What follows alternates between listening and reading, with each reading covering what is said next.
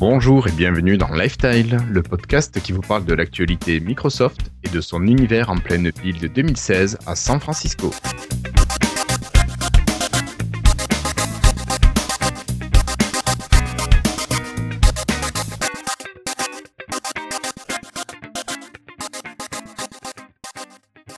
Nous sommes aujourd'hui le jeudi 31 mars 2016 et c'est l'épisode hors série numéro 11 de Lifestyle.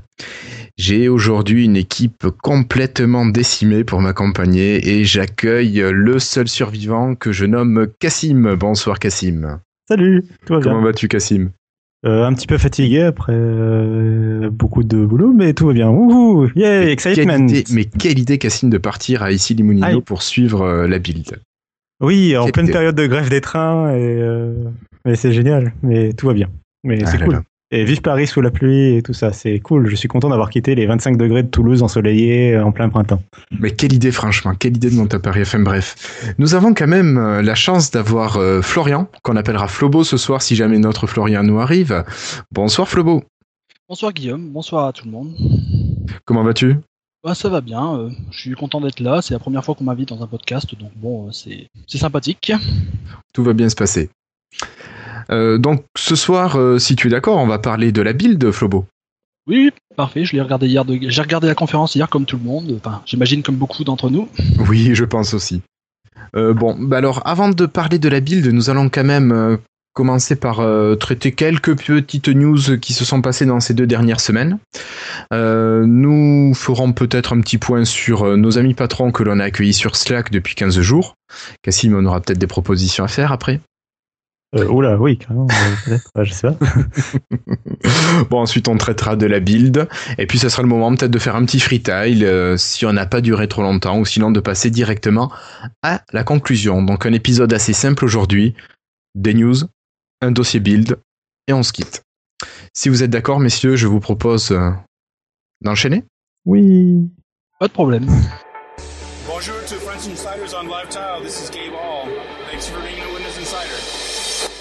Oh, qu'est-ce qu'il est bien ce jingle. Ah, il est magnifique.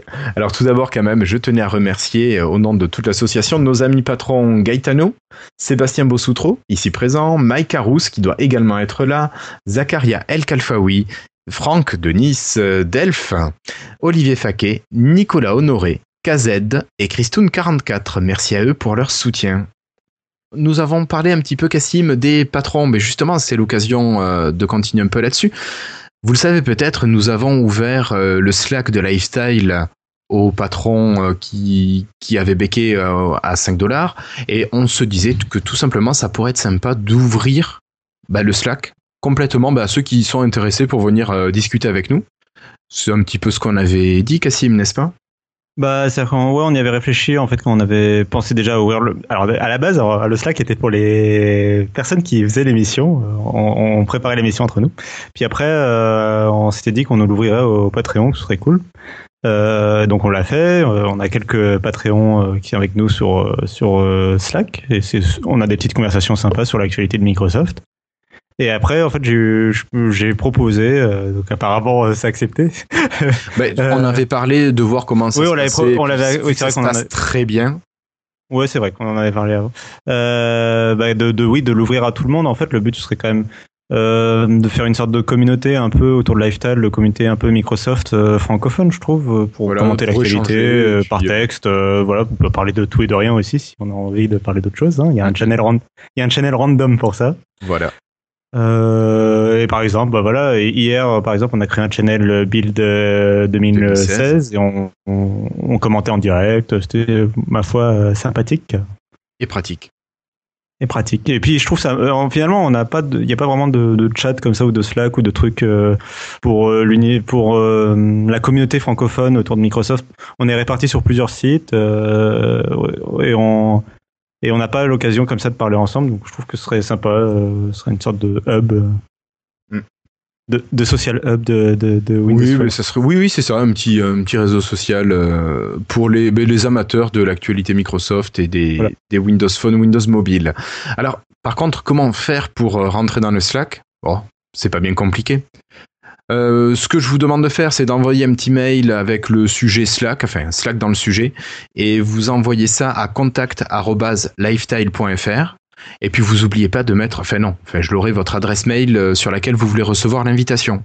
Et puis je vous rajoute au fur et à mesure de la réception des, des emails. Alors pas pendant le podcast, vous pouvez écrire maintenant pendant le podcast, mais je n'enverrai pas d'invitation tout de suite.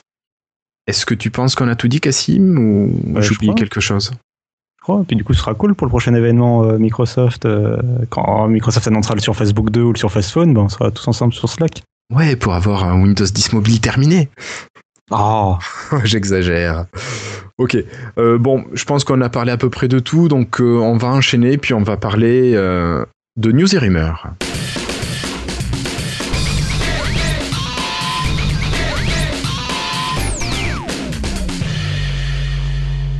Alors Flobo, tu n'hésites surtout pas à nous couper, à prendre Oui, la pas de souci, parole. pas de souci. Voilà. Alors pour commencer, euh, Cassim, on a la SNCF qui n'a pas été en retard cette fois-ci, qui a été plutôt bien réactive et avec qualité. oh là là, mais... oh là là, mais les, les trolls qui s'enchaînent. Euh, oui, enfin, sauf que c'est l'adaptation de l'application qui existe depuis un an sur Android. Mais, mais, mais, mais, euh, on va pas cracher dans la soupe. Hein. C'est une application donc universelle SNCF qui, qui est arrivée. Donc, elle est compatible avec Windows 10, Windows 10 mobile et peut-être un jour la Xbox. Et donc, euh, et donc, c'est exactement l'équivalent de l'application SNCF qui est, euh, est assez récente sur Android. Euh, C'est une nouvelle application qu'ils ont faite il y a peu de temps. Euh, donc, ils ont fait l'année dernière sur Android euh, qui permet de suivre ses billets. Alors c'est séparé de Voyage SNCF en fait. C'est vraiment une application de suivi des trains en fait. Donc il n'y a pas de gestion du compte Voyage SNCF par exemple. C'est vraiment application SNCF en fait. Et, Grosso modo, c'est l'application qui va remplacer les petits papiers les, sur lesquels on pouvait consulter les horaires. C'est pas un peu ça? Euh, c'est possible. Euh, moi, je l'utilise euh, pour tu. En fait, tu peux rentrer. Moi, c'est vrai que je l'utilise surtout sur des grandes lignes, en fait. Donc, euh, je, euh, tu peux rentrer ton numéro de dossier et ton nom, en fait, et ça, importe ton billet.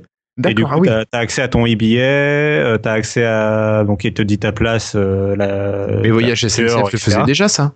Euh, comment dire? Ouais, oui, oui, ils refont la même chose, mais c'est, je trouve que c'est mieux intégré, Voyage, c'est mieux fait. Voyage SNCF, c'est pas la SNCF, c'est une filiale. Oui, ouais, Donc, en fait, de- Là, même si on prend son billet chez, chez, chez Capitaine Train, je pense qu'on peut utiliser cette application-là derrière en entrant son dossier. Je pense, ouais, et je pense que ça marche. euh, c'est possible que ça marche aussi avec IDTGV, j'ai pas testé.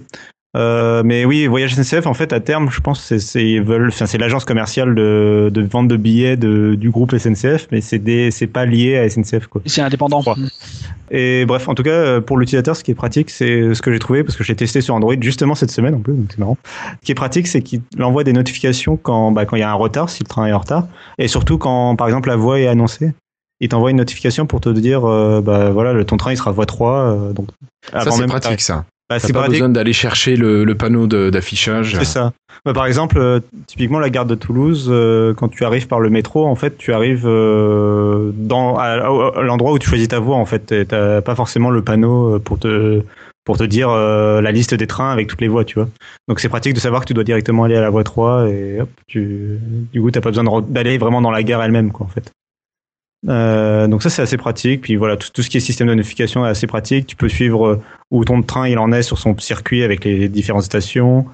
Euh, tu peux avoir des itinéraires pour aller à la gare, pour partir de la gare. Donc vraiment une application complète. Ils ont vraiment fait le job. Euh, franchement, euh, voilà, rien à dire. hein. L'application est universelle dès le début. Euh, c'est pas une bêta. Elle est disponible sur euh, Windows Mobile. Mais les seuls reproches que j'ai lus sur l'application, c'est qu'elle manquait peut-être un petit peu de couleur. Donc quand il y a des reproches comme ça, euh, c'est vraiment. euh, Ouais, et encore, même là, euh, je, de, de, je finis. Euh, même là, je trouve, euh, enfin, un manque de couleur, mais elle est deux fois plus colorée que, les applications de Microsoft, quoi, qui sont euh, grises sur fond blanche, quoi. Euh, Oui, oui, bien sûr. Après, oui, ça manque encore un peu de couleur, quoi. Mais vas-y, ouais, vas-y, Flo.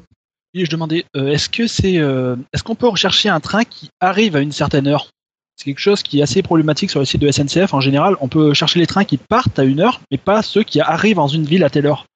C'est une bonne question.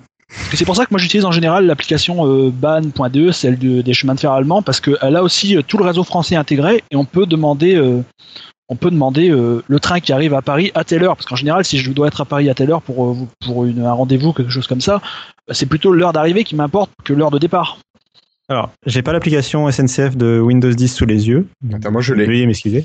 Ah, d'accord. Parce que moi, j'ai Je, celle je de l'ai la... je l'ai installée cet après-midi, je voulais la, la regarder un peu plus en détail, mais, mais je prends pas le train alors. Euh, j'ai euh, parce que j'ai celle de de, de, de- D'Android. de- de Android en tout cas et donc je peux rechercher un trajet en cherchant euh, arriver euh, arriver le. Ah, D'accord, bah, bien. ma position non. Attends, je vais arriver à Paris, tiens. Hop, toutes les gares à Paris, et je vais lui demander d'arriver. Allez, on va dire demain, le 1er avril, à mm, le matin, allez, à 10h. Alors, qu'est-ce qu'il me propose? Ah oui, il faut que je parte quand même de quelque part. Il me dit que je suis pas parti. Évidemment. Voilà. Ah, il cherche. Lycos. Ok. Euh, donc je lui ai donné mon heure d'arrivée, il me propose un train qui arrive. Euh, ouais, c'est bon, ça marche. Ah bah c'est très bien, je pourrais remplacer ma vieille application allemande par euh, la version française. Voilà. Bah écoute, ça marche bien. Ouais, ouais. Ouais, non, non, mais ça marche bien. Et donc par contre, euh, c'est bien ce que, enfin, c'est un peu par rapport à ce qu'on disait sur Voyage NCF. Par exemple, il n'est pas possible de réserver un train. Donc, euh, enfin, de réserver un billet. Tu peux pas réserver un billet. C'est vraiment, euh, tu rajoutes, tu ajoutes des, des trains que tu vas suivre. Tu peux ajouter des gares aussi pour avoir euh, la, la liste des trains au départ et à l'arrivée. Mais, euh, mais tu ne peux pas, voilà, tu peux pas réserver un billet, quoi. D'accord. C'est vraiment pas un truc commercial. Non, non.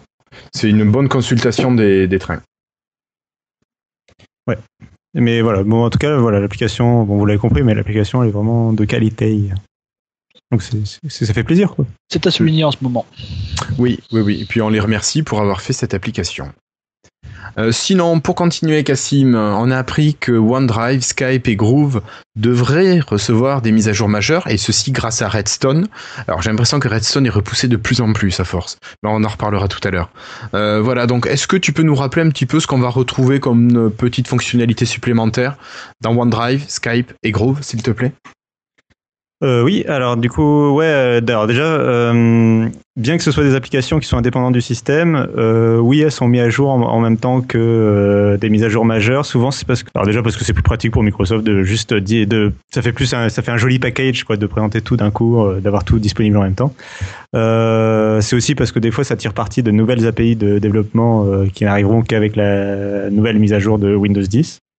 Mais bon, on pourrait, voilà, on, peut, on pourrait se poser un peu la question de pourquoi, euh, pourquoi il faut attendre Redstone pour avoir le droit à telle application alors qu'on pourrait l'avoir maintenant, quoi. Bien sûr. Euh, donc c'est souvent c'est parce que voilà, ça tire parti des nouvelles API où ils préfèrent euh, mettre les, toutes les mises à jour en même temps.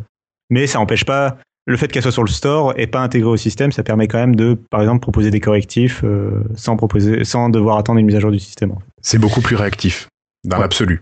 Euh, pour revenir après aux applications en elles-mêmes, alors euh, dans le cas de OneDrive et Skype, en fait, c'est surtout que c'est la première fois qu'elles arrivent, puisque depuis l'arrivée de Windows 10, depuis la sortie de Windows 10 l'année dernière, on n'avait pas d'application Skype dans le Windows Store. On Alors sur PC, on l'avait avait quand sur même le- mobile, mais pas sur PC. On avait quand même le messaging, mais bon, c'est. Oui, mais alors justement, euh, c'est ce que j'allais dire. C'est, euh, ils avaient choisi pour, euh, alors déjà à la base de Windows 10, on- on n'avait rien du tout.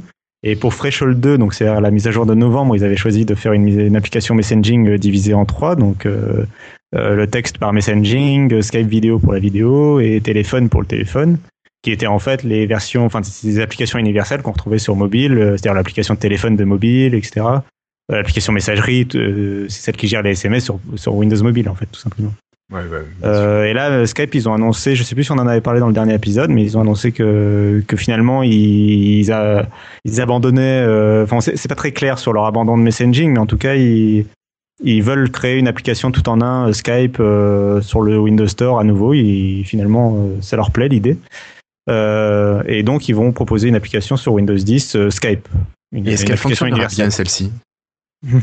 Alors pour l'instant, des premiers des premiers échos qu'on a, pour l'instant, elle a l'air plutôt fonctionnelle et euh, plutôt euh, positive, quoi, plutôt sur la bonne pente, quoi. D'accord. Donc euh, la première la première fois qu'on avait eu des images de messaging, ça faisait assez peur et ça fait toujours peur en fait. ça fait peur de se dire que que ça Ah fait non, non, toujours la, peur. la- la- première image c'était un mock-up, elle était jolie. Oui, non, je te parle de quand on a vu vraiment la-. Oui, je sais, je sais. Euh, mais ce qui fait peur surtout, c'est de se dire que là, elle est dans le commerce et qu'il y a des genres des grands publics qui peuvent y avoir accès. Mais bon, ça, ça fait... Bref.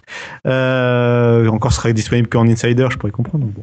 Non, pas- Euh, Et ce qui est assez étrange, c'est qu'ils appellent Là- ça en plus sur le site Skype, ils ont toujours appelé ça Skype Consumer Preview euh, de, des, des- des versions intégrées, sauf qu'elle est dans les versions euh, vendues par, pour- Oui, oui, par- bah, en fait, tout le monde, c'est bizarre. C'est Elle est en, en fait, elle est en preview, mais elle est en preview disponible pour tout le monde. elle est en Alors, ça, preview, euh, ouais, elle est alors, diffusée. C'est Messieurs, je vous coupe. On a une question de Guillaume qui nous demande est-ce qu'une bêta de messaging sera dispo pour les insiders? Euh, il veut dire le nouveau Skype, non? Je pense, je pense. Alors, euh, la nouvelle application Skype universelle, elle sera euh, disponible dans les prochaines builds Insider euh, très bientôt. Au moins, alors, c'est là où. Alors, Skype, c'est toujours un peu mystérieux. hein. Mais normalement, dans un premier temps, elle sera disponible sur Windows 10 pour PC de bureau et tablette. C'est, l'annonce officielle, en tout cas. Maintenant, je pense pas qu'on en reparlera pour la conférence Build, mais à la conférence Build, ils ont fait des démonstrations de Skype sur mobile et pas sur bureau. Alors que bon, c'est l'application pour bureau qui est censée arriver en premier. Bon, voilà. Euh, mais elle arrivera bientôt. D'accord. Euh, donc c'est une application unifiée. C'est plus ou moins, c'est vraiment l'équivalent de, enfin l'équivalent. C'est, ça se veut être l'équivalent de ce qu'on a actuellement sur PC de bureau. D'accord. Ok, Cassim. Bah, sinon, pour la, pour la question de Flo qui demande s'ils vont abandonner messaging, euh, l'ancien messaging, donc, euh, sur la foire aux questions euh, sur, euh, de la page de l'application universelle qui est déjà en ligne, ils disent que pour les, pour les appareils à grand écran, à grande diagonale d'écran, je sais plus c'est quoi la limite, mais ils veulent dire Windows 10 pas mobile, euh, le nouveau Skype euh, universel est censé remplacer les applications messaging intégrées. D'accord. Ils disent ça, mais après, ce qu'ils disent, c'est c'est- l'équipe Skype. c'est Ouais, ils, ils écrivent ça, mais en dessous, euh, en dessous, ils écrivent à terme, il n'y aura plus qu'une seule application Windows 10. Donc, qu'est-ce que ça veut dire? On sait pas. Enfin, c'est c'est Skype. C'est c'est du flou. C'est c'est du flou. Oui. Bon, ok. Donc pour Skype, euh, donc ça serait peut-être une application universelle. Pour OneDrive, donc l'arrivée de cette application, on n'en a pas parlé, mais il y aura la possibilité de gérer plusieurs comptes, euh, de pouvoir gérer les partages, donc quel- quelque chose qui sera à peu près de la qualité de ce qu'on a sur Windows 10 Mobile, qui est très bien, moi je trouve, sur Windows 10 Mobile. En tout cas, qui fait très bien le, boulot. Et puis il nous restait l'application Groove. Alors Groove, par contre, j'ai pas trop regardé, Cassim, il y a quoi dedans dans cette nouvelle app? Euh, c'est une mise à jour mineure là. C'est juste pour euh, euh, la lecture sans coupure. D'accord, ah oui, oui, euh, c'est vrai. les entre les morceaux. D'accord, ouais, pas de blanc entre les Et, une- morceaux. et ils, ont, et ils ont travaillé sur euh, la synchronisation euh, de la bibliothèque quoi. là. Ah, le peut-être code, que David pourra mieux, re- plus vite retrouver ses, ses fichiers son. Et Je, je peux me tromper, mais je crois que Groove n'était pas entièrement universel encore. Je crois que c'était deux packages différents pour le, pour le mobile et le PC. Et je crois que ça devient vraiment universel cette fois. Ah, peut-être. C'est possible. J'avais, j'ai lu ça quelque part, je ne sais plus où. D'accord. Ok, bon, mais je pense que pour ce petit pack de mise à jour, on va attendre Redstone. Et une info à ne pas rater pour ceux qui ont toujours un vieil appareil, le Lumia 950 ben, est trouvable à moins de 400 euros. Donc ça fait un prix qui est quand même assez compétitif. Mais maintenant, le 950 à combien? Il a 4 mois d'ancienneté Un peu plus Peut-être, euh, c'était quoi? C'était novembre ou décembre? Fin novembre, je crois. Fin novembre. Euh, Est-ce que c'est un appareil qui est toujours à conseiller ou pas, finalement? La question difficile, là. C'est la question qui tue. Ça reste un flagship. Euh, ouais, je déjà, j'aime un beaucoup le- 950 qui était obligé de fonctionner avec un post-it qui tenait la batterie, mais bon, ça c'est. J'aime beaucoup le et toujours à, à conseiller. En fait. Oui. J'ai- j'ai- mais en fait, en vrai, euh, j'aurais plus tendance à le conseiller plus maintenant qu'à l'époque, en fait, parce que maintenant il est stable. Oui, enfin, Windows 10 mobile est stable. Oui. Il a gagné en stabilité, il y a eu des mises à jour de firmware. Bien sûr. Euh, donc, euh, donc, donc, je pense qu'il est pour les fans qui veulent vraiment un Windows Phone. il est plus conseillable aujourd'hui, je pense, et surtout à son prix. Donc, il est à 350 euros chez Orange. Oui. Chez Euh, chez Soch. Et chez Amazon, il y a eu une offre flash à 399, je crois, un truc comme ça. Il y a des voilà, il y a des promotions régulièrement. Il y en a une chez Rue du Commerce, c'est Discount, euh, Amazon. euh, donc, ça sent la promotion régulière chez tout le monde. euh, Oui, à tour de rôle. Voilà. Euh, mais voilà, je pense que, enfin, avec les mises à jour, je pense que les fans qui sont intéressés par le 950 euh, peuvent euh, là peuvent y aller. Parce que, de toute façon, en plus, je suis pas sûr qu'un Surface Phone arrive de sitôt. Donc, euh, enfin là, à l'horizon, on ne montre aucun nouveau téléphone euh, qui remplacerait ça. Oui, oui, il n'y a aucune Euh, rumeur, vraiment, euh, même la plus part- petite qui arrive. à- À part le téléphone d'HP, mais il va coûter trois fois ce prix-là. hein, donc, euh, Oui, oui, oui. Oui, celui-là, il est bien, mais. Après, il y a le Jet Primo qui devrait sortir aussi, tiens. Ouais, mais euh, ouais, mais là, et par contre, il a aucun intérêt. Je trouve, enfin, je trouve que le Jet Primo n'a pas vraiment beaucoup d'intérêt. euh, face à un 950, euh, est-ce que tu as vraiment envie d'avoir un téléphone qui est à peu près équivalent, mais qui est fait par un fabricant tiers, euh, quand tu peux avoir un truc de Microsoft quoi? Ben, ça dépend parce qu'il est à combien? Il est à 599, mais c'est tout le pack. Si je dis pas de bêtises. T'as tous les accessoires et l'écran avec, non, à ce prix-là? Euh, C'est possible, je sais plus combien. Il me semble le- qu'il était à 600 euros, mais tout compris. Ce qui fait que bon, ça peut être, euh, selon ton tes besoins, ça peut être sympa ça. Ouais, je serais, moi je serais plus à tenter, à, à conseiller le, le. Il est à 800 euros le pack. Après, 800 faut voir euros, si- d'accord. Il faut voir si les accessoires c'est vraiment utile, hein, parce qu'au final, moi j'ai Bah, reçu mon ça. pack Insider, j'ai joué, euh, j'ai joué deux heures avec euh, Continuum, mais bon, depuis je l'ai remis dans la boîte, hein, donc bon, c'est un peu. euh, Non, mais si C'est quelqu'un qui a, qui a vraiment la volonté de vouloir utiliser Continuum sans ordinateur et d'utiliser son téléphone comme ordinateur, ça peut être intéressant dans ce cas-là. Oui, oui, oui, mais moi j'ai Euh, toujours ouais, c'est oui. portable sur moi, donc bon, au final. Oui, non, mais je suis d'accord. Moi, j'ai la surface, mais je pense qu'il y a sûrement certaines personnes qui peuvent être le public. Est-ce que sur nos marchés en Europe, est-ce qu'on est vraiment les cibles? Je suis pas sûr, Non. mais il semble qu'il y a des marchés plus émergents où ce soit vraiment le genre d'outil qui soit intéressant pour la population. Oui, c'est vrai. oui, si on non, a pas- euh, je dis pas qu'il est inintéressant totalement. Je, parle juste pour nos auditeurs, euh, pour euh, pour ceux à qui on conseille. Je pense que, enfin, nos auditeurs, c'est surtout des fans de Microsoft a priori. Euh, surtout ceux qui sont intéressés par un Windows Phone, a priori, ils sont vraiment fans de Microsoft. oui. Euh, et donc, euh, et donc, je pense qu'ils seront plus intéressés par un téléphone qui vient directement de Microsoft et qui est mis à jour le- régulièrement par Microsoft, avec Programme Insider et tout ça, qu'un téléphone tiers. Et puis en plus, enfin là, à 350 euros, euh, je pense que Oui, on pas prend mal. pas très grand risque. Oui, je pense qu'honnêtement, bon, c'est beau. À 350 euros, il vaut quand même le coup. Moi, j'ai acheté le mien à, à 550. Si j'avais su ça il y a trois mois, je pense que j'aurais attendu. Tu aurais patienté trois mois, oui, bien sûr. Oui, oui, franchement, c'est, c'est. Bon, après, Bah, moi, elle, est, elle est 150 même étonnante hein, cette baisse quand même. Enfin, je veux dire, euh, on sait que Elle- les lumières ils baissent, mais euh, là, Oui, je elle- pense- ça a baissé d'un coup quoi. Je pensais que c'était fini, ça. Je pensais que ça arriverait plus maintenant qu'on. Moi, je pensais pas non, ouais, je pensais aussi que je ça- pensais que c'était l'ère Nokia et que ça c'était terminé, mais apparemment non. Enfin, c'est pas Microsoft qui a baissé, c'est, c'est juste les, les vendeurs. Les vendeurs. Ouais, ouais, mais c'est mystérieux quand même qu'ils baissent tous d'un coup. euh, Enfin, je trouve ça un peu, un peu mystérieux.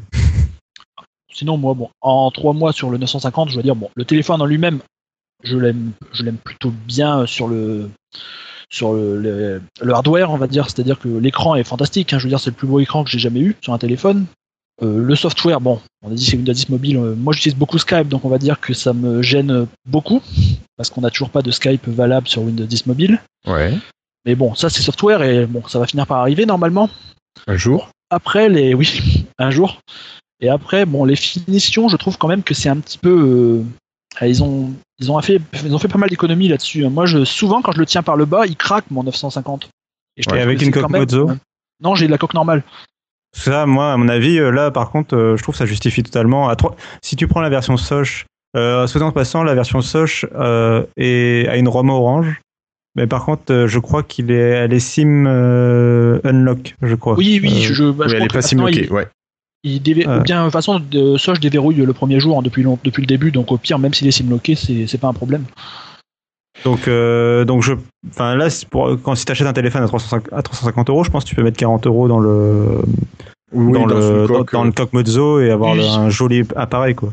oui Bon, après, il y en a qui aiment pas les coques Mozo. oui voilà plus. moi j'aime pas Oui. les coques en cuir du tout donc c'est pour ça que j'attends j'attends une alternative Voilà. Ils Je sont censés serais, en euh, faire dans la- même cas que Flobo. Et d'ailleurs, euh, Guillaume, euh, Oui. Tu veux pas changer? Euh, écoute, c'est pas au budget. J'ai d'autres euh, choses qui m'intéressent. euh, avant, je vais essayer de garder mon 15-20 encore parce que mon 15-20 me plaît beaucoup. Donc, euh, je vais essayer de le conserver, le pauvre petit. Bon, on va peut-être quitter le 950 pour enchaîner? Oui. Oui.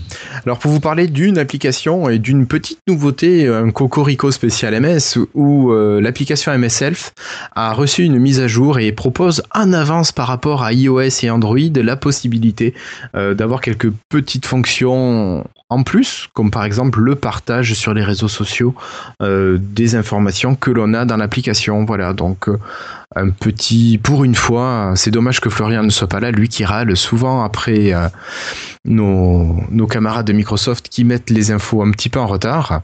Mais voilà, donc on a à disposition MSELF qui a ce qu'il, enfin, des petites fonctionnalités en plus. Peut-être un Christophe qui nous rejoindrait. Bonsoir Christophe.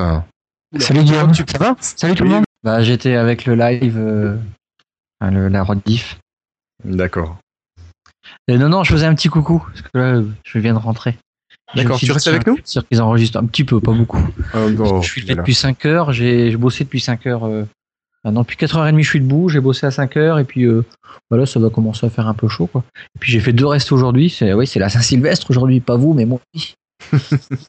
Je vous ai un petit peu écouté avant, là, donc euh, voilà. Bonjour Flobo, je crois que c'est Flobo Bonjour. qui- C'est la première fois qu'on se parle en vrai.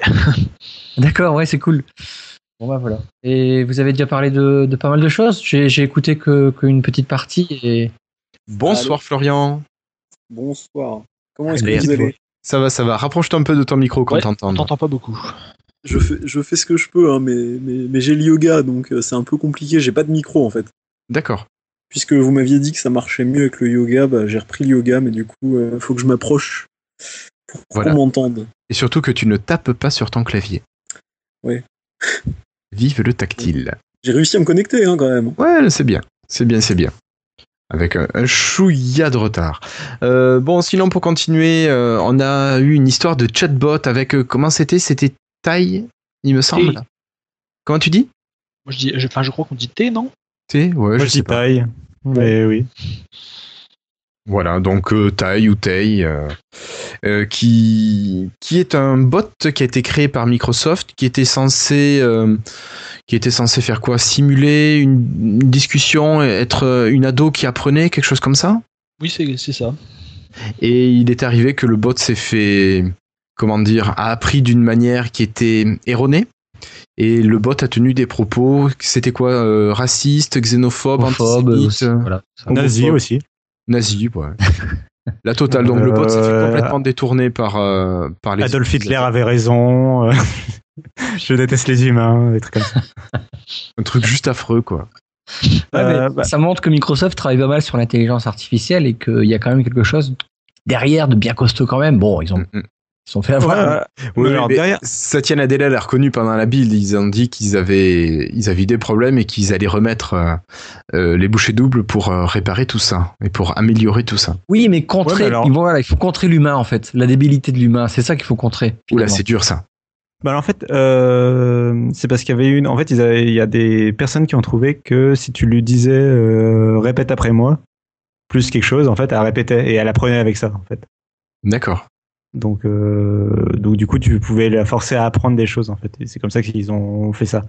Euh, cela dit, euh, je, le reste de la démonstration, son arrivée sur Twitter et la façon dont on répondait et tout aux gens, était quand même très très convaincante. Enfin, c'est, elle bien. utilisait du, du, ah, De l'argot. de l'argot, ouais. Elle utilisait de l'argot. Elle- était capable de générer des images un peu drôles avec du texte dessus. Enfin voilà. Euh, elle était capable d'analyser des, des photos qu'on lui envoyait euh, pour faire des. Enfin et à chaque fois répondait de façon humoristique. Enfin c'était vraiment, euh, vraiment, vraiment euh, convaincant sur le. Je trouve sur ce qu'il voulait montrer en tout cas. Et puis le côté qu'elle, le fait finalement qu'elle ait réussi à apprendre aussi. Bah, pour moi, c'est positif sur le côté que l'intelligence artificielle a réussi à apprendre, quoi Mm, qu'elle ait appris quelque chose qui est au final mauvais et de le- que Microsoft est gêné qu'elle ait répété des trucs comme ça. Ok, mais euh, mais en soi, c'est un succès. Oui, c'est du moins le comportement de, du bot a été modifié par la- son interaction avec les, les utilisateurs. Donc oui, Euh, Elle a appris des humains. Elle a appris le pire, mais elle a appris des humains. c'est vrai, c'est vrai. On peut le voir comme ça. Bon, bah, tout ça, je pense que ça va nous faire passer directement à la deuxième partie avec euh, bah, la build. Hello, I'm Bill Gates. Hi, I'm Joe Belfiore from the Windows Phone. Alors, Ouais, avant de alors- rentrer un peu plus dans le détail, Cassim, tu vas me permettre de, de remercier encore nos patrons. Merci à Gaël Piconcelli, merci à Guillaume Borde, ici présent, merci à Pascal Bousquet, merci à Sébastien Avis, à Mathieu Henras, à Peyo Boubou, merci à Jérôme Tison, Armand Delesser, Christophe Maujoin et Melting Geek. Cassim, je te laisse Oui. la parole. non, euh, je voulais juste te dire que la personne qu'on entendait dans le jingle, qui est Joe Belfiore, n'était pas présent à Build d'ailleurs et qu'il est, il est actuellement au Ghana. Oui, monsieur est Il est toujours, toujours en- euh, avec son bateau, il me semble. Oui, oui, il est toujours euh, en, en vacances. quelques mois de repos loin de MS Corp. Euh, donc, La build, la build a eu lieu hier mercredi à 8h30 heure de San Francisco et elle a commencé avec l'arrivée, l'arrivée sur scène de Satya Nadella qui a fait un assez long discours d'introduction avec l'importance entre autres du dialogue entre la technologie et la société, le rappel du leitmotiv qu'il a mobile first, cloud first et puis le maître mot de la soirée, le empower. Alors Florian, toi qui aimes bien les anglicismes, comment tu nous traduirais empower? Oh là. Alors, euh, comment dire? Ce serait, euh, comment dire, pas donner le pouvoir, mais permettre de faire des choses plus, je veux pas dire spectaculaires, mais donner la possibilité de augmenter les capacités de. Assister. si c'est très clair dit comme ça, mais. Assister, c'est bien, non? Bah, je Ah oui, sais pas, parce que pour, pour moi, Empower, il y a quand même une notion d'élargir ce que tu arrives à faire, euh, Ouais, c'est ouais, C'est t'as raison. donner des nouvelles capacités. d'augmenter peut-être? D'augmenter les Ouais, capacités. augmenter les. Ouais, c'est ça, c'est très bien. Augmenter les capacités. Je sais pas si ça fait très français. Si, si, augmenter les capacités, je pense que ça, se dira passe. sans problème, ouais. Euh, sur l'intro de Satya Nadella, vous avez des choses à dire ou on passe directement à Terry Myerson Non, bah, globalement, il a, il a dit des mots qu'on s'attendait à l'entendre dire. Oui, il a été homogène avec lui-même, ça, C'est ça. ça c'est clair. Euh, Donc, voilà. Euh, donc on va continuer. On a eu ensuite l'arrivée de Terry Myerson sur scène qui a donné quelques chiffres, notamment euh, il a annoncé que 270 millions de personnes étaient passées sous Windows 10, donc en version euh, desktop. Quelque chose d'assez important, mais pour rappel, Microsoft avait annoncé qu'ils espéraient avoir un milliard de machines qui soient sous Windows euh, 10 d'ici à 2018. Donc on a encore pas mal de chemin à faire. On a eu la présentation ensuite euh, de Edge qui allait bénéficier de la reconnaissance biométrique. Donc tout ça pour permettre par exemple de s'identifier sur des applications type euh, application bancaire. Donc vous pouvez avec euh, votre empreinte digitale euh, déverrouiller votre accès à, votre site euh, de banque. Mais euh, ces fonctionnalités arriveront aussi dans les applications qui feront l'utilisation de, de ces API. Donc on peut toujours se poser la question de est-ce que la biométrie c'est quelque chose de bon, de bien? Est-ce que c'est une fonctionnalité sur laquelle on peut s'appuyer autant? Peut-être plus facile de changer un mot de passe que de changer un, un doigt ou une rétine. Alors bon, après voir ce que chacun en pense à ce niveau-là. Pourquoi Oui. tu t'es pas positif, toi, pour la biométrie? Euh, je suis partagé. T'as peur que quand tu sois vieux, il y a des, y a des, il y a des délinquants qui viennent t'arracher les yeux et les doigts et tout ça? Moi non, je pense que j'ai pas trop de choses à Non, craindre. parce qu'il mais- faut que ce soit quand même des tissus vivants, donc ça va aller. Ouais, non, je sais pas. Franchement, je je, je reste euh, sceptique. euh, T'as jamais utilisé. Windows Hello? Non, Ah, non, non. tu goûtes. Windows Hello sur euh, la surface Book, ça marche du feu de Dieu. Sur le téléphone, ça s'est amélioré avec le deuxième firmware euh, fin décembre. Alors, La distance, si tu veux, mais ça marche assez bien. Bon, moi, je l'ai coupé parce que ben, tout ce qui est euh, énergivore, je fais attention. Et euh, mais sinon, ça marche bien en fait. Ça marche vraiment bien. Et ça se trompe pas. Maintenant, il faudrait tester avec des jumeaux, mais je suis certain que ça, ça serait OK. Ouais. Moi, je pense que la biométrie, enfin tous ces trucs-là, c'est positif. Euh, c'est du plus. Après que ce soit dans Edge, c'est génial. Il reste plus qu'à ce que les gens adoptent Edge, et puis là, il y a encore du taf. Oui, oui, oui. Parce que bon, Edge, il, est... il a eu du mal à démarrer. Il l'a pas eu. Il a du mal Il à a du démarrer. mal à démarrer, C'est- être, euh, ouais. C'est c'est de leur faute. Hein. C'est Microsoft, il peut s'en vouloir qu'à lui. Mais euh, moi, je suis assez positif sur ça, sur tout ça, là, tous, tous les trucs. Après, bon, montrer le- l'empreinte digitale qui fonctionne sur le clavier, euh, pour moi, il n'y a rien de amazing, quoi. Pas du tout. C'est ouais, c'est c'est pas de la nouvelle techno, c'est bien, ça marche.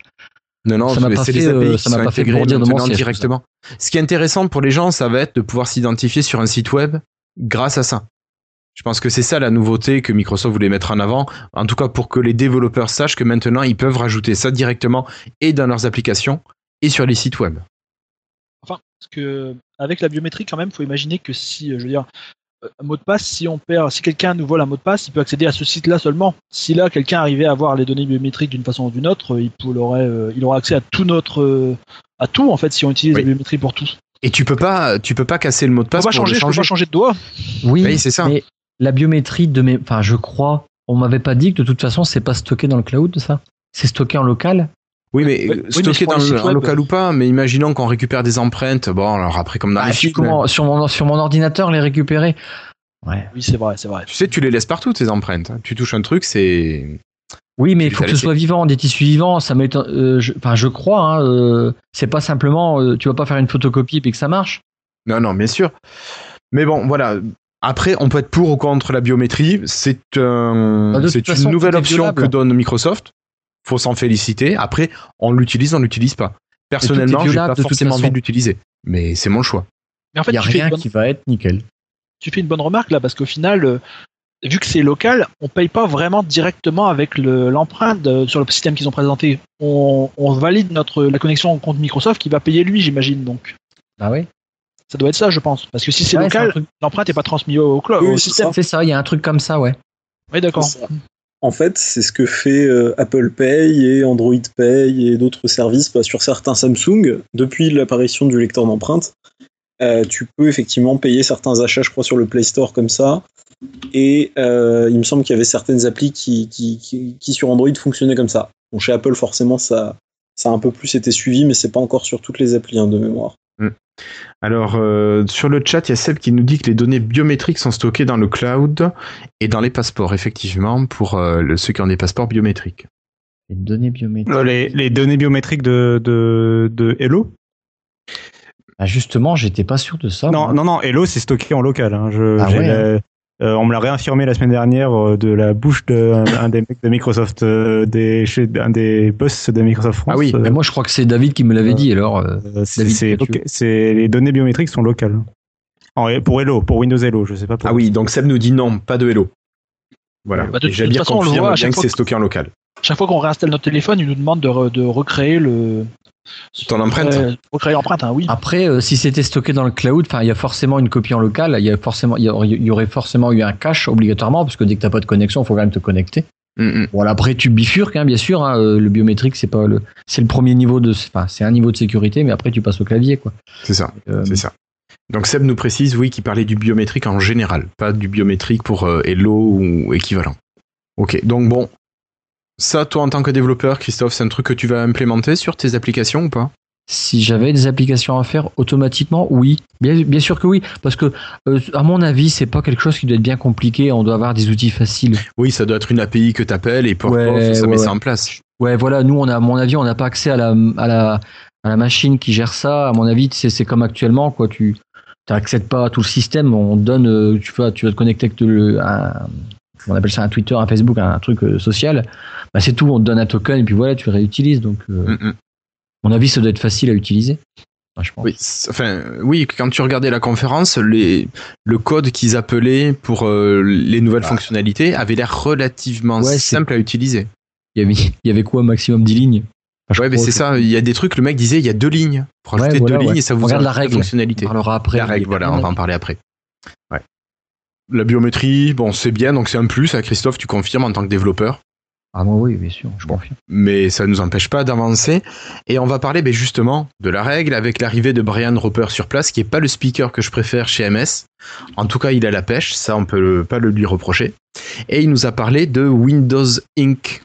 Alors Windows Inc, est-ce qu'il y en a qui sont intéressés par ce produit et qui voudraient nous en parler un petit peu? Je pense qu'on peut dire que tous ceux de toute façon qui ont des surfaces, qui ont des euh, Lenovo ThinkPad, euh, alors je me souviens plus les modèles qui sont dotés d'un stylet, et puis effectivement un certain nombre de machines vont être intéressées de façon par ces fonctionnalités-là, puisqu'en général, euh, si on achète une machine avec un stylet, alors attention, je parle bien d'un stylet actif, hein, pas d'un stylet passif, quoique tu, tu penses qu'on devrait faire un petit rappel quand même de ce que c'est Alors ou- pour l'instant, euh, oui, ben vas-y, vas-y. Bon, alors simplement, un stylet euh, passif, c'est les stylets que vous pouvez trouver entre 3 et euh, 30 euros, on va dire à peu près, pour les, pour les plus chers, qui sont des stylets avec un petit bout en gomme, en caoutchouc en fait, Qui mime le doigt. et que vous pouvez euh, utiliser sur tous les écrans tactiles finalement.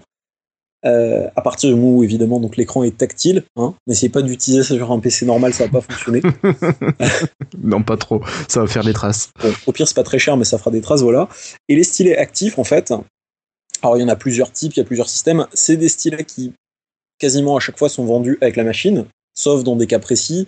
Alors, par exemple, chez Apple, euh, si vous achetez un iPad Pro. Mais on va Euh, pas troller, on va pas troller. Non, non, mais je, je ne troll pas, je ne troll pas parce que j'ai un exemple aussi euh, qui tourne sous Windows. Par exemple, sur les ThinkPad, tu n'as pas toujours le, le stylet fourni avec. Ou chez Dell aussi. La Dell Surface aussi 3, fait tout des simplement.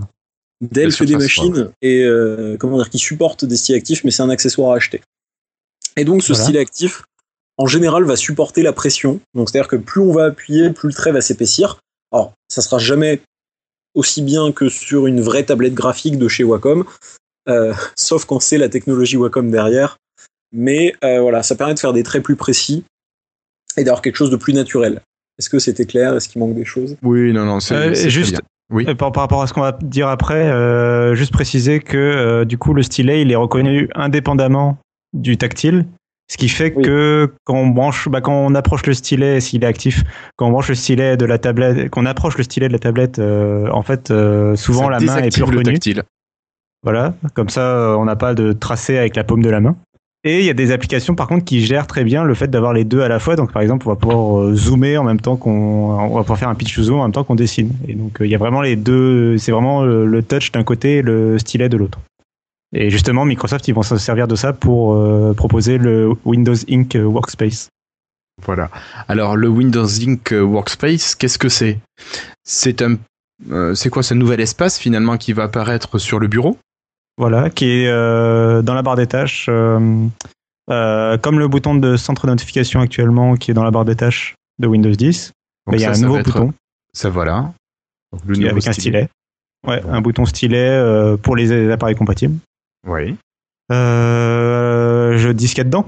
Ouais, vas-y, vas-y. Allez. Ok. Euh, bon alors rapidement, il y a euh, trois sections en fait. D'abord, il y a les applications récemment utilisées qui sont compatibles stylet.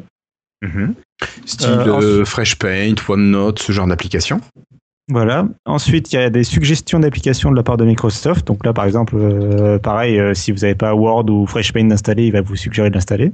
Et après, il y a euh, une autre section avec des outils que Microsoft a créés pour euh, Windows en général. Euh, donc il y a les sticky notes, le, le sketchpad et le screen sketch. Alors, les sticky notes, c'est tout con, c'est des post-it sur lesquels on va pouvoir prendre ce qu'on veut en note.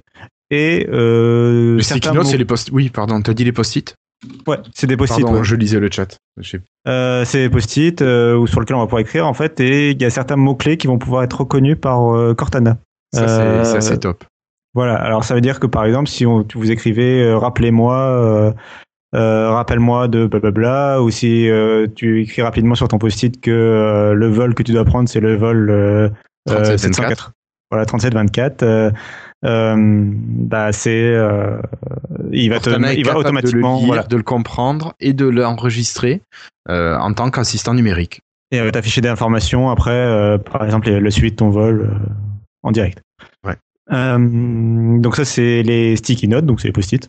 Euh, ensuite, il y a Sketchpad, qui est en fait un outil de croquis rapide, de, de euh, alors je sais plus comment on appelle ça, enfin des, des tableaux blancs un peu, tu sais, de- qu'on a euh, avec plein de feuilles là, des sortes de. Oui, bah, un bloc, Euh, un bloc-notes, quoi. Un carnet de croquis, bloc-notes. feuille de papier. Ouais, mais non, non, c'est plus en entreprise les trucs, tu sais, les trucs format euh, A2 quoi, tu vois, les gros tableaux blancs Les où tu as des les feuilles. Paperboard. Les paper- Voilà.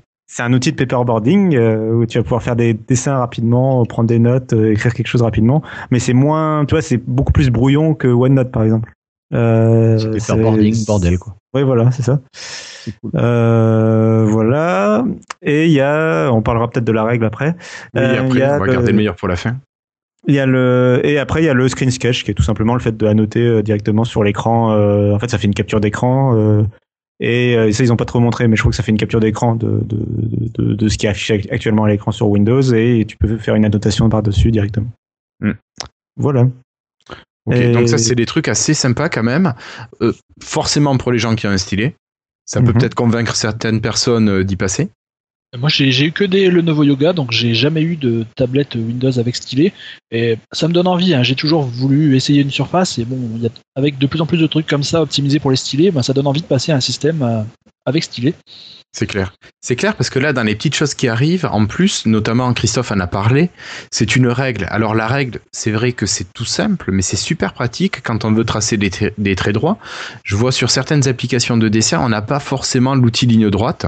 Et ben là, le, la règle va permettre de pouvoir tracer les lignes droites comme on veut. On Euh, a alors, faut également- expliquer.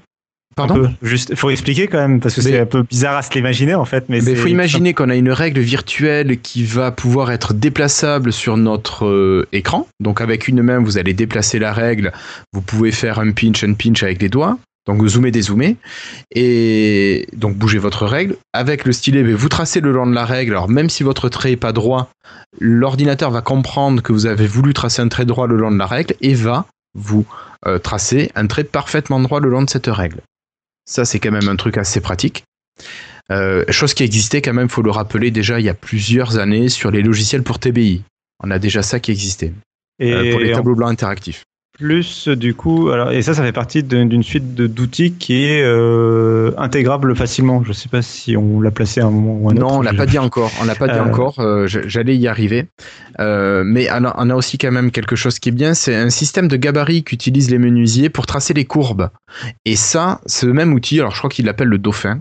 Et cet outil, ben voilà, il est disponible aussi, un peu comme la règle. On va pouvoir le prendre, le tourner, ben, l'utiliser comme on veut et pouvoir tracer toutes les courbes. Et c'est vrai que dans la dans la build, il faisait une démo avec quelqu'un qui qui faisait le design de chaussures et on voit bien l'utilisation des courbes pour, euh, ben, pour être régulier, pour faire quelque chose de propre et soigné. Et pareil, donc vous placez votre euh, gabarit comme vous le souhaitez, vous tracez à peu près le long du gabarit, et l'ordinateur va comprendre qu'il va falloir faire pile le bout de trait que vous vouliez le long du gabarit. Et on a un travail qui est super propre. Et comme ce que tu as commencé à dire, Cassim, euh, c'est là, il me semble, que Brian Roper a annoncé que c'était deux lignes de code pour intégrer la règle, ou quelque chose comme ça. En fait, c'est, euh, j'ai eu un peu du mal à comprendre, mais ouais, c'est, alors bon, c'est sûr que c'est deux lignes de code, ça il a bien insisté dessus, mais euh, mais c'est deux lignes de code en fait pour euh, voilà tirer parti de Windows Inc. et donc tu as ces outils qui sont disponibles. Euh, je sais plus si ça affiche un paperboard en fait par dessus. Est-ce qu'il y a un calque ou pas? Bah c'est en fait euh, comment euh, qu'est-ce que tu dessines euh, enfin qu'est-ce qui est sauvegardé euh, ça j'ai un peu du mal à comprendre mais euh, oui en tout cas il y a une intégration il y a, ils veulent vraiment euh, derrière c'est pas que une suite d'outils pour Windows c'est aussi un SDK euh, pour les développeurs et euh, vraiment un framework un outil à intégrer facilement dans leurs applications quoi. Et dans Et la ils ont présentation, dans la présentation, c'était dans, c'était sur Office Store ou Office Bureau, j'ai pas fait attention. Euh, c'était sur Office Store. En fait, il y a des applications euh, qui tirent déjà parti de, de, de, de ce. SDK, en fait. Euh, en particulier, il y a carte, euh, PowerPoint euh, et photo qui vont directement en tirer parti. Et Word aussi, oui. Voilà. Qui Je, vont en tirer parti. disais, je disais- ça pour souligner le fait que c'est quand même la première fois que les applications Office Store vont avoir des fonctionnalités avant la version bureau. Moi, je crois. Mm. Je, ouais, ouais, mais je, Ouais. je pense, mais c'est parce que c'est des fonctions de l'Universal Windows Platform et Oui, pas oui, de j'imagine, mais 32. bon, ça veut dire que Non, non, mais ça oui, montre bien que ça montre bien que c'est le futur à terme. Ouais, ouais, t'as raison de le souligner. Possible, ouais, t'as raison.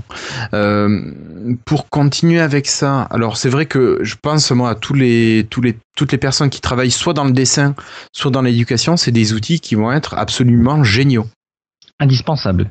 Ça va Et être je ouais, comprends quasi- pas que c'est une c'est une idée hein, finalement euh, bête. qui existe déjà. Moi, je te dis, j'avais ça sur euh, Interwhite euh, Workspace. J'avais ça il y a déjà 4 ans, sur, un- il y a 5 ans sur un TBI. Donc, tu avais tes euh, outils que tu manipulais avec le stylet au tableau et tu pouvais tracer les traits, utiliser un rapporteur, un compas virtuel. Et un, Et un voilà. TBI, c'est un tableau blanc interactif. Oui, je, je- je l'ai dit tout à l'heure. Voilà. Enfin bref, voilà, c'est c'est pas nouveau, mais mais là ils l'ont bien remis au goût du jour et à mon avis il me paraît super fonctionnel. Ah, mais moi, j'a- j'attends qu'une chose, c'est l'avoir sur ma surface pour pouvoir le tester euh, en J'imagine ils ont peut-être pas tout montré, mais je, je pense bien que là après ils mettent ce qu'ils veulent comme règle. J'imagine qu'il peut y avoir le le, le compas, pas le compas. Ouais, ça serait bien d'avoir un compas, un rapporteur, une équerre. un- une équerre, Les fonds on- de je pense qu'après, carte, tous les outils Alors, les fonds de cartes, Cassim, les fonds de cartes. Mais tu as bien raison. Pourquoi tu parles de cartes? Qu'est-ce qu'on peut faire avec Ah, mais oui, oh là là, je suis Ah, trop fort, mon, intellig- cerveau est plus intelligent que moi. Euh, oui, donc ils ont fait une présentation de, de l'application Carte qui n'a toujours pas de nom, donc Windows Carte, Carte, euh, Carte pour Windows 10, euh, Bing Maps, whatever. Euh, donc l'application Carte qui, est- qui sera mise à jour pour Redstone justement et qui aura euh, intégrera Inc. Et alors euh, ils ont présenté un truc qui est sympathique. euh, Ça, c'est génial. Ah, oui, je trouve ça génial. Ok. Ah, moi, je trouve ça Euh, euh, c'est euh, alors en fait, bah, explique-le parce que tu vas mieux l'expliquer que moi, je pense. Alors, on va pouvoir euh, placer des points d'intérêt de manière très simple avec le stylet sur la carte. On va pouvoir placer un point et ça va créer un point d'intérêt repéré par l'application carte, que ce soit chez vous, chez un ami, chez qui vous voulez. hein. Juste, vous faites un point, c'est reconnu par le logiciel comme un point d'intérêt. C'est super. Autre chose très pratique, vous voulez tracer un trajet en ville, à la campagne, n'importe où. Vous prenez votre carte, avec votre stylet, vous placez votre point de départ, vous suivez jusqu'au point d'arrivée et l'application va être capable de vous calculer la distance que vous allez parcourir. D'accord? Déjà, je trouve ça assez génial. Et le Oui. truc encore mieux, alors là, c'est euh, c'est vraiment le petit plus.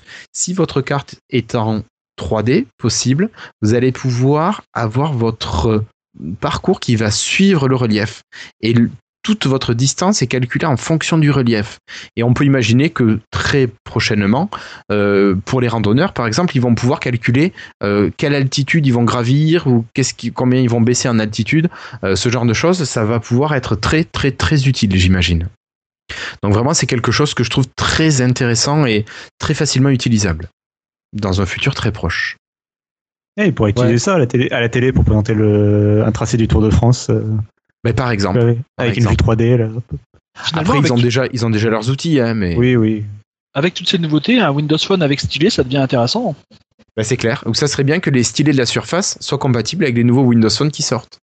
Je dis Oui, ça, mais il bon. faudrait- mais après, il faudrait que le workspace soit intégré. Euh, faudrait que le- justement le Ink, euh, enfin le, le SDK Ink soit bien intégré à Windows 10 Mobile. Je sais pas si Windows 10 Mobile gère. euh, Bah, il faut que Windows 10 Mobile, quand il a Continuum, soit capable de gérer ça, parce que sinon, je trouve que ça serait vraiment un manque euh, énorme. Enfin, énorme. Euh, ça serait un gros manque pour moi. Bon, pour l'instant, en tout cas, c'est surtout pour les tablettes. Oui. là, ce qui vise. Oui, oui, tout à fait. Pour l'instant, c'est sur tous les appareils équipés, de toute façon, d'un stylet. Et puis alors, après, oui. Ah oui, non, non, j'ai- non, non. Non, mais je sais pas, moi, après, je voulais suivre le, le reste du plan, mais je sais pas si t'as quelque chose. euh, Non, non, moi j'allais enchaîner sur l'écran de veille, le fait de. Ah ben, mais vas-y. euh, mais Bon, d'abord, juste un mot sur Wacom. euh, on n'a pas parlé du stylet du coup, qui sont, je sais pas, on l'a dit que j'étais pas là peut-être, je sais plus. Euh, sur le stylet qu'ils sont en train de fabriquer en coopération avec Microsoft. Non, on n'en a pas parlé. Non, pas encore. Mais c'était le point d'après le. Ah d'accord, j'ai pardon. Euh, oui, donc bah, en fait ils sont en train de faire euh, tout simplement, ils ont annoncé qu'ils étaient, ils avaient signé un partenariat avec Wacom et qu'ils étaient en train de travailler sur une, un stylet pour le grand public, un accessoire, un stylet vraiment qui sera vendu euh, comme ça dans le commerce et qui sera là le stylet officiel euh, un peu de Microsoft pour Windows Inc. Le stylet où quand tu es, sûr un peu quand tu l'achètes que il répond à certains critères de qualité de Microsoft et de Wacom pour utiliser tous ces trucs. Puisque quand une tablette, justement, on parlait des tablettes qui étaient compatibles avec euh, Wacom, dès que tu as une tablette qui est compatible Wacom, même si tu as un stylet qui fournit avec, tu peux très bien euh, le changer par n'importe quel autre stylet qui utilise la même technologie Wacom. En fait, les stylets sont interchangeables pour spécifiquement la technologie Wacom. Mm, Euh, on ne sait pas encore si ce stylet, le stylet Microsoft Wacom, sera compatible euh, Surface. J'imagine que oui. Pourtant, Surface n'utilise pas la même technologie, donc c'est un peu. Est-ce qu'il sera compatible avec les deux du coup Je sais pas. Mais j'imagine que c'est le genre d'outils qui vont être compatibles sur les tablettes graphiques. Tu vas pouvoir prendre ta règle et peut-être le gérer. Alors, euh, il y a certaines tablettes graphiques qui, qui sont Ah, déjà capables d'utiliser les, les doigts. Et Pas bête. Ils ont parlé, en fait, ils ont parlé de que ce serait pour les tablettes, mais t'as raison, en fait. Enfin, oui, ça pourrait être pour les tablettes graphiques, en fait. parce que les- certaines tablettes graphiques ont déjà un mode tactile en plus du stylet. Oui, bien. Donc je pense que ça peut venir très naturellement. Tu places tes doigts, tu vois à l'écran où est-ce qu'ils sont, tu bouges ta règle, pouf, tu traces. En tout cas, ça sortira. euh, Enfin, tu peux. Ils disent que les clients peuvent s'attendre, euh, les consommateurs peuvent s'attendre à ce qu'il soit, soit disponible euh, là, pendant les fêtes de fin d'année. Donc, c'est pas encore tout de suite non plus. Ouais, ouais, bon, on a encore le temps. Puis bon, nous on a la chance déjà d'avoir une SP avec un stylet.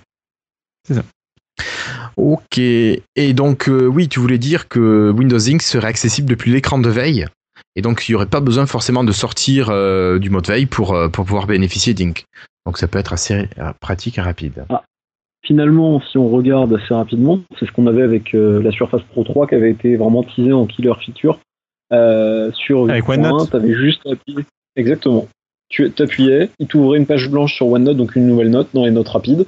Mm. Et puis, tu avais la possibilité bah, en fait, de dessiner, de prendre des notes euh, sans taper de mot de passe. Et après, dès que tu voulais faire autre chose, fallait le mot de passe. Mm, mm. Ouais, ça avait mais là, été j'imagine- étendu, je sais pas si vous vous souvenez. Oui, oui. Ouais, mais là, j'imagine que ce sera peut-être euh, mieux pense, enfin mieux, tu vois. euh, J'ai l'impression que ça va plus à une fonction système qu'une fonction de OneNote qui se rajoute par-dessus le système un peu. Enfin, Oui, oui, J'ai l'impression on que c'est mieux intégré, quoi. sûrement- Mhm. Non, mais c'est bien hein, qu'ils avancent comme ça. Il n'y a pas que ça qui va fonctionner sur l'écran de veille. Non, effectivement. Tu prépares la suite? Ouais, Euh, alors, il prépare pas tout à fait la suite, mais presque. Juste avant de passer à la suite, désolé Cassim pour la transition, euh, les outils de chez Adobe euh, bénéficient déjà de l'utilisation de Windows Ink. Et entre autres, on a une démo, alors je sais plus comment ça s'appelle, je crois que c'est Illustrator, mais je suis pas sûr. euh, qui, qui était utilisé, je vous parlais des chaussures et du dessin avec le dauphin. Euh, c'était euh, c'était sur le produit de chez Adobe. Il me semble. Voilà. Non, mais c'est clair, c'était Adobe. De toute façon, Adobe était cité dans les slides. Voilà. Et donc, Cassim, oui, oui, oui, il y aura autre chose de présent sur euh, l'écran d'accueil. Ce sera quoi, Cassim? Un petit rond? C'est ça. Cortana. Bah oui, les petits ronds de. Cortana. qui sera en fait qui sera appelable dès bon, c'est pas la seule nouveauté qu'elle aura hein, mais c'est euh, elle sera appelable dès l'écran de verrouillage Euh, et donc elle sera capable aussi de d'ailleurs de réveiller le PC et de l'éteindre donc ça c'est des fonctionnalités qui sont permises euh, enfin en particulier de réveiller depuis la veille euh, c'est des fonctionnalités qui sont permises avec les dernières générations de processeurs Intel donc euh, faut pas s'attendre à l'avoir sur votre PC d'il y a 5 ans c'est en fait faut que tout simplement parce qu'il faut que le processeur soit toujours actif, même en veille, avec un certain niveau de veille, pour pas trop consommer d'énergie, mais en même temps vous écouter en permanence pour repérer le Hey Cortana, réveille mon PC. D'accord. vous inquiétez pas, elle écoute, il n'écoute que ce mot-clé, il n'écoutera pas euh, vos conversations euh, dans votre salon pour la NSA, tout ça. Ça consommerait trop de batterie s'il enregistrait tout, je vous promets. Ah non, mais qui c'est qui me dit ça Moi, ça me lance. euh, Qui a lancé Ah, Cortana, sérieusement? Mais oui, Hey ça me Cortana. lance. Non, mais c'est bon. J'ai eu le coup hier pendant la bulle, à chaque fois qu'il dit que l'un d'eux disait Hey Cortana, mon 950 sonnait. Ah putain, c'est marrant ça. Donc, Ah, tu ne le mots. plus, s'il te plaît. D'accord. Hey Cortana. Ah, ça marche pas. bon, Ça bref, euh, donc qu'est-ce qu'elle a, ça. qu'est-ce qu'elle a d'autre comme nouveau- nouveauté? J'ai pas trop. Après, j'ai, c'est vrai que j'ai pas vu euh, euh, tout ce qu'elle avait de nouveau. Alors Cortana, elle a plein, plein, plein de choses euh, comme nouveautés, mais moi je les ai mises un petit peu après parce qu'ils en ont un peu parlé après. Mais alors j'essaie de le D'accord. retrouver dans le doc. Il y a le fait de rechercher, euh, si je me souviens bien, il y a le fait de rechercher par exemple, euh, cherche-moi les photos de l'année dernière et elle va être capable de comprendre, euh, ou cherche-moi le restaurant dans lequel j'ai mangé l'année dernière, elle va être capable d'aller ch- rechercher le l'année dernière, euh, justement, euh, savoir, alors l'année dernière c'était quand, t'étais où l'année dernière, euh, machin, ah oui c'était ça, hop. euh, donc, euh, et donc c'était ce restaurant-là, hop. Je- ils ont fait ça comme démonstration. Ouais. Euh, Alors bon, il disait que Cortana avait deux ans déjà, qu'elle apprenait à nous connaître et et elle savait comment s'organiser.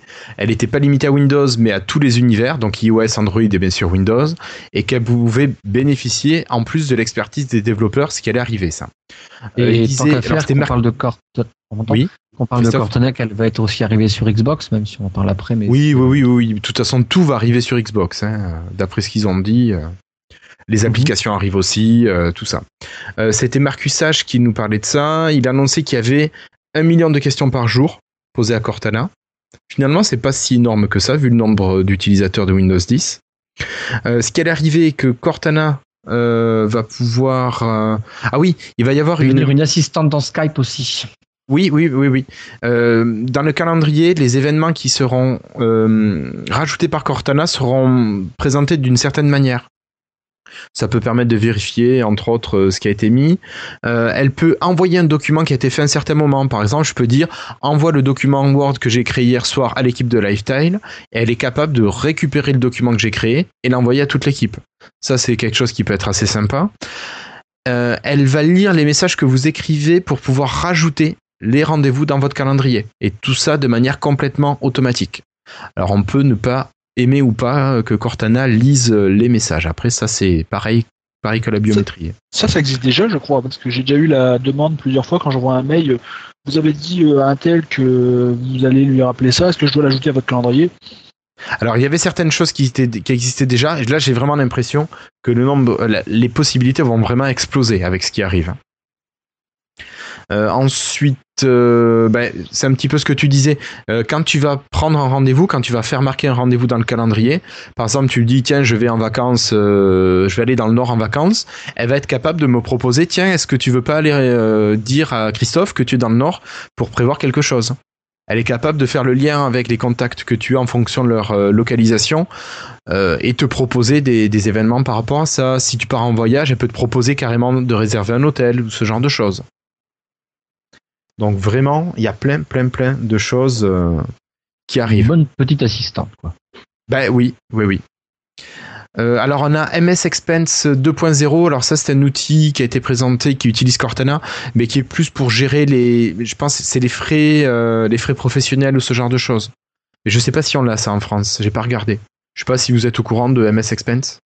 Euh, non, Pas j'ai pas tout. vu. De quoi? Pardon? MS Expense, c'est euh, alors le le développeur qui en parlait, Marcus H, euh, parlait de ça, par exemple avec le taxi qu'il a payé. Il disait voilà, euh, j'ai payé tant de dollars pour mon taxi, et Cortana lui a demandé s'il voulait qu'elle lui rentre dans dans MS Expense. euh, sa, sa facture de taxi, donc ça a été automatiquement compris par Cortana et euh, c'est rentré dans, dans son logiciel de traitement de, de frais professionnels. Ouais, ça c'est oui, d'accord, c'est les frais, mais c'est parce qu'il est employé Microsoft quoi. Les- Ouais, alors je sais pas si c'est spécifique à Microsoft ou si c'est une application Microsoft pour tout le monde ou en tout cas pour les États-Unis, euh, dont nous on ne bénéficie pas ou pas encore. Voilà. L'idée c'est peut-être que les entreprises peuvent faire une application qui s'intègre avec Cortana euh, pour gérer Aussi. les notes de frais peut-être. aussi peut-être. Euh... Je m'en rappelle plus en tout. cas. Euh, Bref, il y a encore c'est vrai Oui. que c'est une conférence de développeurs, donc ils ont beaucoup insisté sur le fait que c'est aux développeurs d'intégrer leurs applications aussi à Cortana, euh, euh, d'intégrer toutes les fonctionnalités un peu, de la rendre euh, bah, finalement plus intelligente grâce aux applications aussi. Oui, c'est c'est bien ce qu'il disait que Cortana allait s'améliorer grâce à l'expertise des développeurs et à ce qu'ils allaient lui faire faire, lui faire faire. De toute façon, plus Cortana va être utilisée, plus elle va apprendre et plus elle va être performante, à mon avis, avec le machine learning entre autres. Et puis, puis, puis bon, Cortana va pouvoir rajouter plein d'informations à plusieurs applications qui sont liées et liables par les développeurs. Euh, grosso modo, Cortana maintenant va être vraiment au centre de l'utilisation de notre machine. C'est sûrement assez impressionnant ce qui va arriver dans le futur avec ça. Et j'ai pas a- l'impression que la concurrence soit encore à ce niveau-là. Mais je m'y intéresse Euh, quand même assez. c'est Ça dépend. c'est spéci- c'est spécial en fait, ouais. C'est bizarre en fait, ils sont en parallèle en fait. Où ils ont Ouais. pas la même vision de ce que doit être. Ouais, euh, ils, ils sont, ils sont, ouais, c'est, c'est vraiment en parallèle. Enfin, les deux qui avancent en parallèle, vraiment, c'est euh, Microsoft et Google. Enfin, Google Now. euh, Ouais. Mais Google Now est beaucoup plus dans le, même si Cortana commence à s'y mettre. Proactif. Euh, euh, Google Now est plus, beaucoup plus dans le proactif, c'est-à-dire essayer ouais, de prédire euh, ce dont tu vas avoir tes besoins, ce que tu ouais, vas faire. Ouais, d'anticiper vraiment tes besoins, quoi. Euh, et d'analyser. Euh, ils ont là aussi le mais- Google Now on tap, euh, c'est-à-dire que à tout moment tu peux demander à analyser ce que ce que ton téléphone affiche et il t'affiche des informations contextuelles euh, par rapport à, par rapport à ce qui est affiché, quoi. Donc ils sont vraiment dans cette optique-là. euh, c'est assez différent de Cortana. euh, mais oui, pour le coup, Cortana est clairement pas en retard, en tout cas, c'est sûr. Ouais, c'est clair. Ce que j'espère de mon côté, c'est que ça va quand même, euh, que la, la conversation avec Cortana va devenir beaucoup plus naturelle, parce que je sais que là, encore, des fois, si je dis la phrase dans le mauvais sens, elle comprend pas ce que je veux dire. Il faut vraiment dire la Oui, phrase ouais, dans ouais. le sens qu'ils l'ont pensé. Mm, Je mm. trouve aussi, oui. Vraiment- Moi, c'est ce qui me fait pas l'utiliser, en fait. C'est parce que, au final, euh, j'aimerais vraiment pouvoir lui parler comme presque Comme tu un- parles à quelqu'un. Ouais, voilà, c'est ça, quoi. Oui, j'ai dû Et- dire quelque même- chose, euh, genre ce soir, rappelle-moi, et ça, ça a bloqué parce qu'il faut dire rappelle-moi en premier. C'est Ça vraiment rappelle- un tous. En fait, moi, j'aimerais vous l'utilisez Moi, non. Moi, je l'utilise pour mettre les, les rendez-vous dans mon agenda, principalement. D'accord Moi, je m'en Flobo, je sers beaucoup plus en, en texte qu'en qu'à l'oral. hein. Je tape euh, sur le clavier, je, je fais la touche Windows et je tape rappelle-moi. euh, Enfin, je, je fais ça en clavier, au clavier en général. D'accord. D'accord. Moi, je l'ai utilisé il n'y a pas longtemps. euh, la fonctionnalité de me rappeler quelque chose quand j'approchais d'un lieu, ça m'a vraiment bluffé, quoi. Ouais, non, mais ça, c'est, ça, c'est une bonne fonctionnalité. hein. Pour le coup, moi, je l'utilise ça a aussi été pour fou. ça. Et pour les rendez-vous. Mais, euh, mais c'est vrai que bon, Cortana, euh, pour les recherches de fichiers aussi, mais ouais, Cortana a Je besoin de. devais aller dans un magasin et je devais pas oublier de prendre quelque chose. J'arrive et franchement, Ça- elle me l'a rappelé parce que j'allais zapper le truc, quoi. Ah oui, Et- avec, la lo- avec la localisation, elle est bien, elle arrive à faire ça effectivement assez bien. Euh, moi, en fait, le truc qui me manque sur Cortana, ce serait, c'est tout con, mais c'est le fait que euh, de pouvoir avoir une relation euh, de tutoiement avec Cortana. Oui, Euh, mais ça, Moi, en fait, naturellement, moi, je lui demanderais, tu peux me rappeler ça plutôt que Cortana, rappelle-moi ça. Ouais, non, mais c'est vrai que ça fait un peu. il y a pire, hein, il y a le niveau de la Xbox. C'est- pas mon employé. Oui, C'est encore pire avec la Xbox, mais justement, ça m'y a fait penser un peu, c'est ça euh, qui me Xbox qui penser. était Ouais. Moi, ça me stresse de vous voyez ma Xbox. quoi. J'ai l'impression que Bah, je suis à son service. Quoi. Moi, tu vois, enfin, euh, Jarvis, tu le, euh, Jarvis en Iron Man, tu le tutoies, quoi. Tu le, tu le, vous, tu le, vous vois pas ou tu lui donnes pas des ordres, quoi. C'est.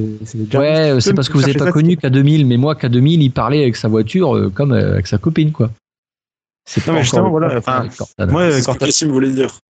Oui, Ouais, ouais, Cortana- Cort- euh, Cassim Cortana. invite ça d'une conversation complètement naturelle.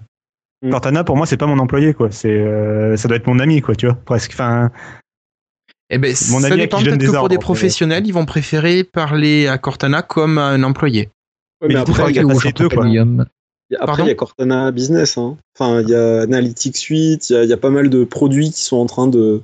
de enfin, qui- comment dire, Cortana est en train de, de commencer à avoir pas mal de produits dérivés, mine de rien, dans le monde pro. Dites, euh, je, vais faire- je vais utiliser une phrase que tous les, tous les jeunes disent. Il y a que moi que ça gêne que c'est une femme. De quoi? Que c'est que une femme, que tu puisses pas régler, par Ah, exemple, c'est euh, bah. voilà quoi, c'est une assistante quoi. euh, et pourquoi c'est pas un homme? Ah, Ah ça non, vient, alors, ça vient d'Halo à l'origine. hein. C'est Oui, ouais, mais- c'est Halo. C'est la référence à Halo, je pense qu'après Ouais, pas. Ma femme, elle c'est- voudrait peut-être que ce soit la voix d'un homme. C'est vrai que-. Georges. Même en bêta, même en bêta ça s'appelait. Louise, donc bon, c'était déjà une femme avant qu'on ait la référence d'Halo. Je veux pas le savoir. On est dans un monde qui dit, qui se défend euh, masculin, je suis féminin, je suis ceci, je suis cela. Euh, oh, il y a pas assez de femmes dans tel endroit, il y a pas assez d'hommes dans tel endroit.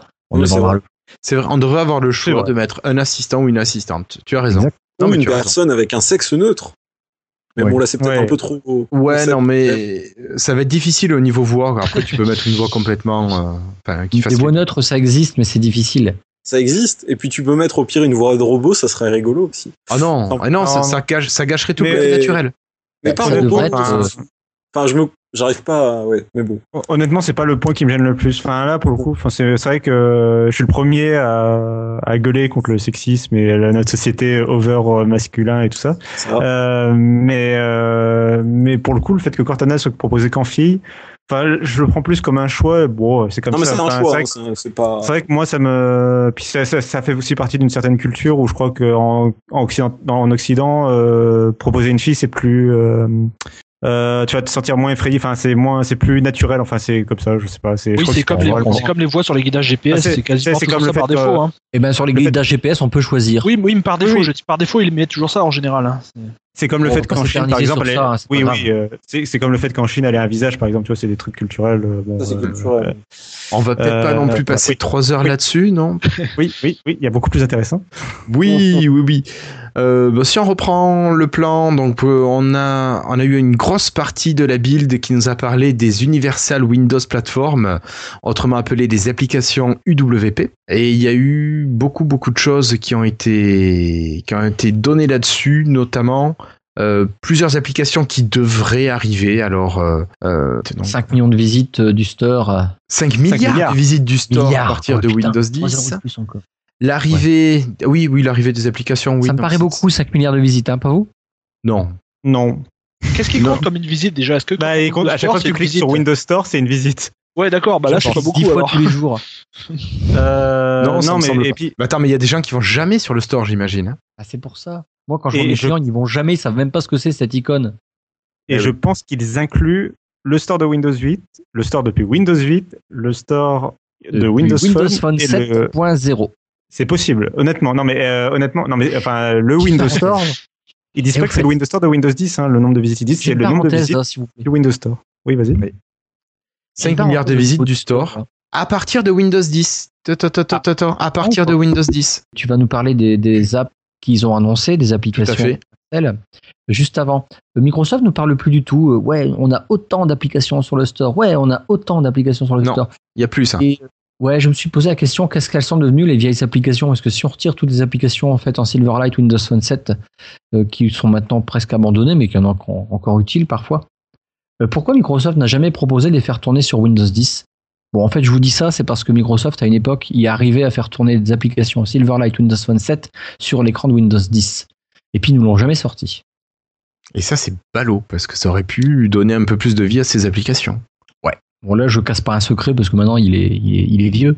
Mais en fait, euh, bah voilà, tu pouvais mettre à ton écran euh, une application bon, rectangulaire verticale, mais bien, c'était une bonne idée. Pourquoi on nous l'a pas ramené À savoir, ils se sont dit que ça intéresserait pas les gens. Parce que ça, du coup, ça en fait combien d'applications Windows Phone 7 Ça en fait un paquet, je te le dis. Hein. Mais est-ce que, mais est-ce que t'as vraiment envie d'avoir ces applications-là? Est-ce qu'il vaut pas elles sont mieux? là. Elles sont là. Qu'est-ce que ça elles sont là, elles? sont utilisables. Pourquoi s'en priver?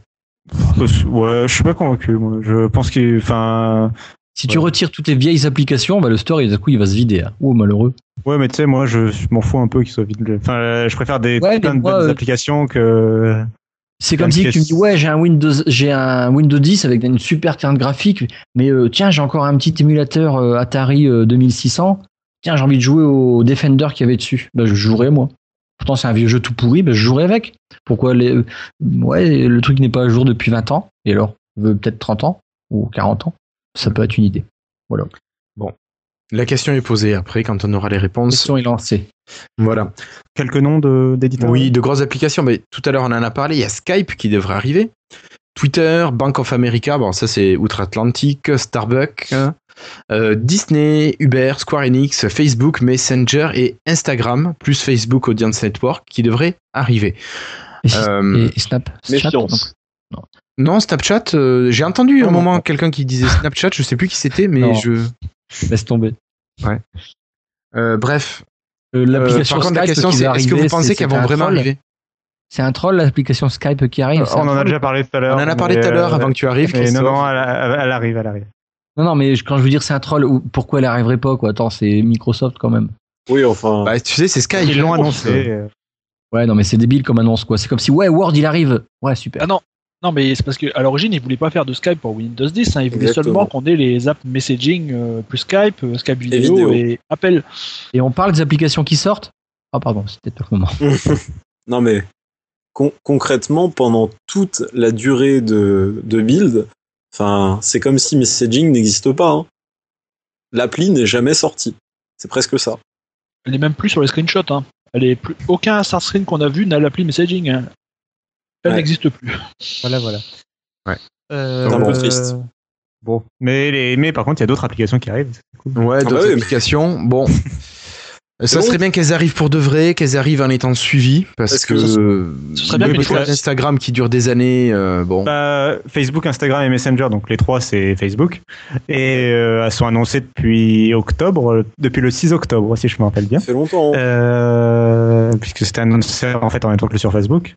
Et, euh, et bon, bah voilà. Bank of America aussi, qui est annoncé, enfin, qu'on sait qui arrive depuis un moment, et Starbucks. Donc qu'est-ce bon, qu'ils mais- attendent? Est-ce qu'ils attendent des API qui sont disponibles uniquement dans Redstone? On a des bêtas hein, pour Facebook, mais bon, c'est pas. euh, bah, c'est C'est- Non, c'est pas terrible, parce qu'ils ont. c'est pas terrible pour ils doivent- l'instant. hein. Ils, ils doivent se C'est pas garder leur des priorité. internes. Puis c'est pas leur priorité, je pense, euh, pour un moment. De toute façon, euh, là, là, sur ces applications-là, je me fais pas trop euh, avec la popularité de Windows 10 euh, euh, sur bureau euh, et sur tablette. Enfin, je- là, je me, moi, je me fais pas trop de soucis. Oui, de toute façon, on se rappelle qu'à l'époque, Facebook est arrivé seulement pour 8 points. hein. Ils n'ont pas fait d'application Ouais. 8.0. hein. Euh, Par contre, quand même, ce qu'on peut espérer, c'est que ces, ces entreprises vont développer des applications universelles Windows Platform, et donc on va pouvoir normalement récupérer ces applications ensuite sur les téléphones. On Ce espère, ouais. Ce qui permettrait normalement de bénéficier euh, à la plateforme mobile et peut-être de pouvoir regagner quelques petites parts de marché. On serait espère. Normalement, c'est le- si les développe- Normalement, c'est le plan, oui. Ah oui, c'est ils, ils les ont présentés comme ça hein, de toute façon. Voilà. Le but, Après, le c'est fait de tirer parti de, des parts de marché de Windows 10 sur PC de bureau pour gagner sur euh, tablette et sur téléphone. Quoi. En Voilà, pour avoir l'écosystème, créer l'écosystème sur le bureau et le faire basculer ensuite sur en version mobile. Exactement. Il faut C'est voir même pas ce faire basculer, dis-moi. Enfin, non, pas le faire basculer, mais le faire, le prolonger ensuite euh, tout en Ouais, voilà. délicatesse sur le monde mobile. C'est juste que les développeurs, ils prévoient que la, que la vue, parce que c'est la même vue, elle soit juste si tu le mettrais, si elle est étroite, et ben du coup elle est, elle est bonne pour mobile, qui prévoit le coup. Il serait débile de pas la prévoir. Bah, juste- justement, pour l'instant, dans la bêta, ça, ils n'ont pas du tout implémenté du tout de scaling. Je veux dire, on l'a en plein écran et tout le reste, ça ne passe pas. Dès qu'on réduit, euh, c'est des barres de, de- des barres pour euh, ton mais- application.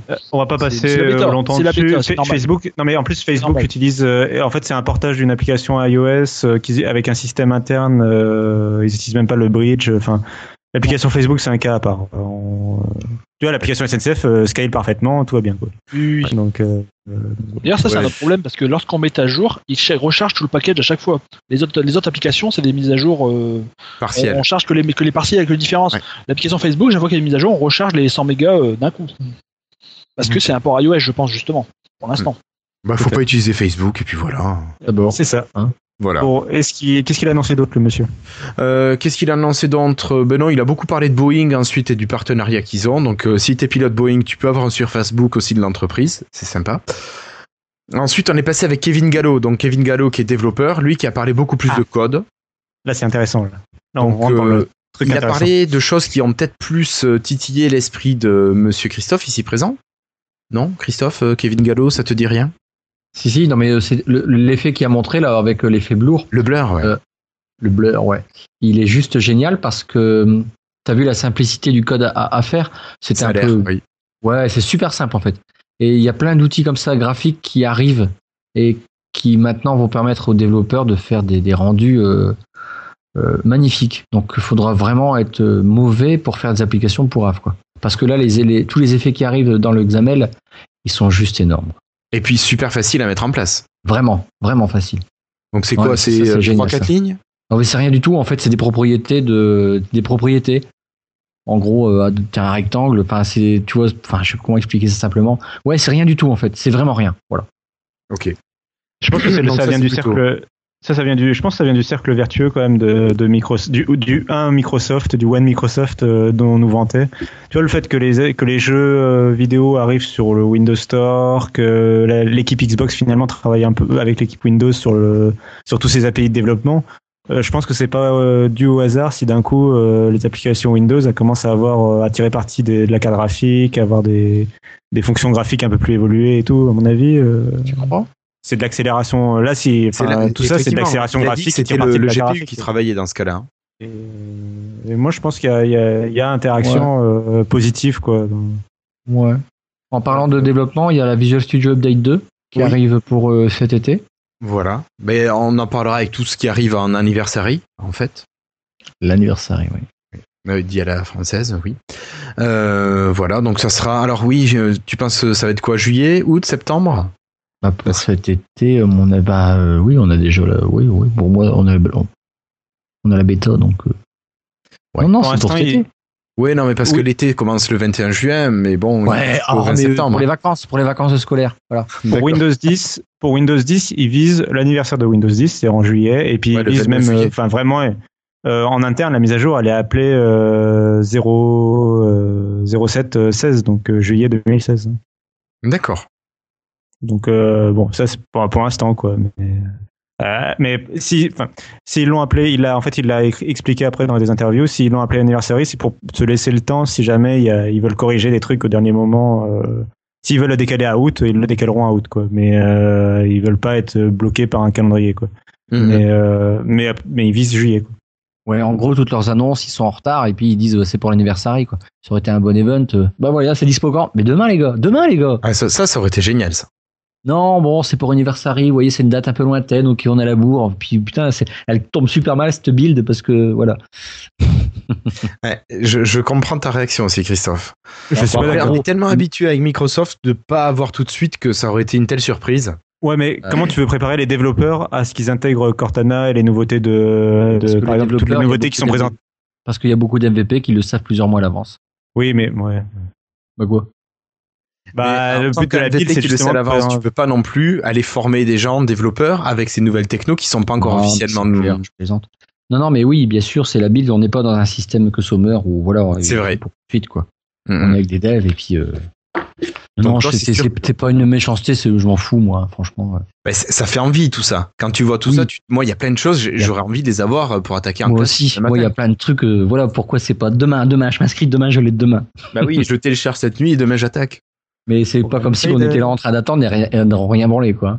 Voilà. Ouais, et puis euh, normalement, les progr- le, le, le programme Insider, a priori, euh, tout ça arrive très rapidement dans le programme Insider, en, en Ouais, semaine. y voilà. compris. D'accord. Je vais peut-être finir de passer. Les previews, passer la elles arrivent rapidement. En, en Insider Fest. Bon allez, Bon. donc si on continue quand même. Avec Euh, le gros, là. Pardon? Allez, on enchaîne avec le gros, là. un peu le, gros. euh, le gros canonical? Oui. Oui. Eh ben, c'est l'application Bash qui arrive sur Windows et qui est issue d'un travail entre Canonical, qui développe Ubuntu, et Microsoft. Voilà. Donc, ça va permettre aux développeurs, entre autres, à certains développeurs, de retrouver leurs outils préférés qu'ils avaient sous Linux. Et notamment, il y a le client Emacs qui est disponible. Voilà. Donc, ça, c'est quelque chose qui va parler à certains. Moi, ça ne me parle pas. Et puis encore moins quand j'entends Ubuntu, mais ça, c'est personnel.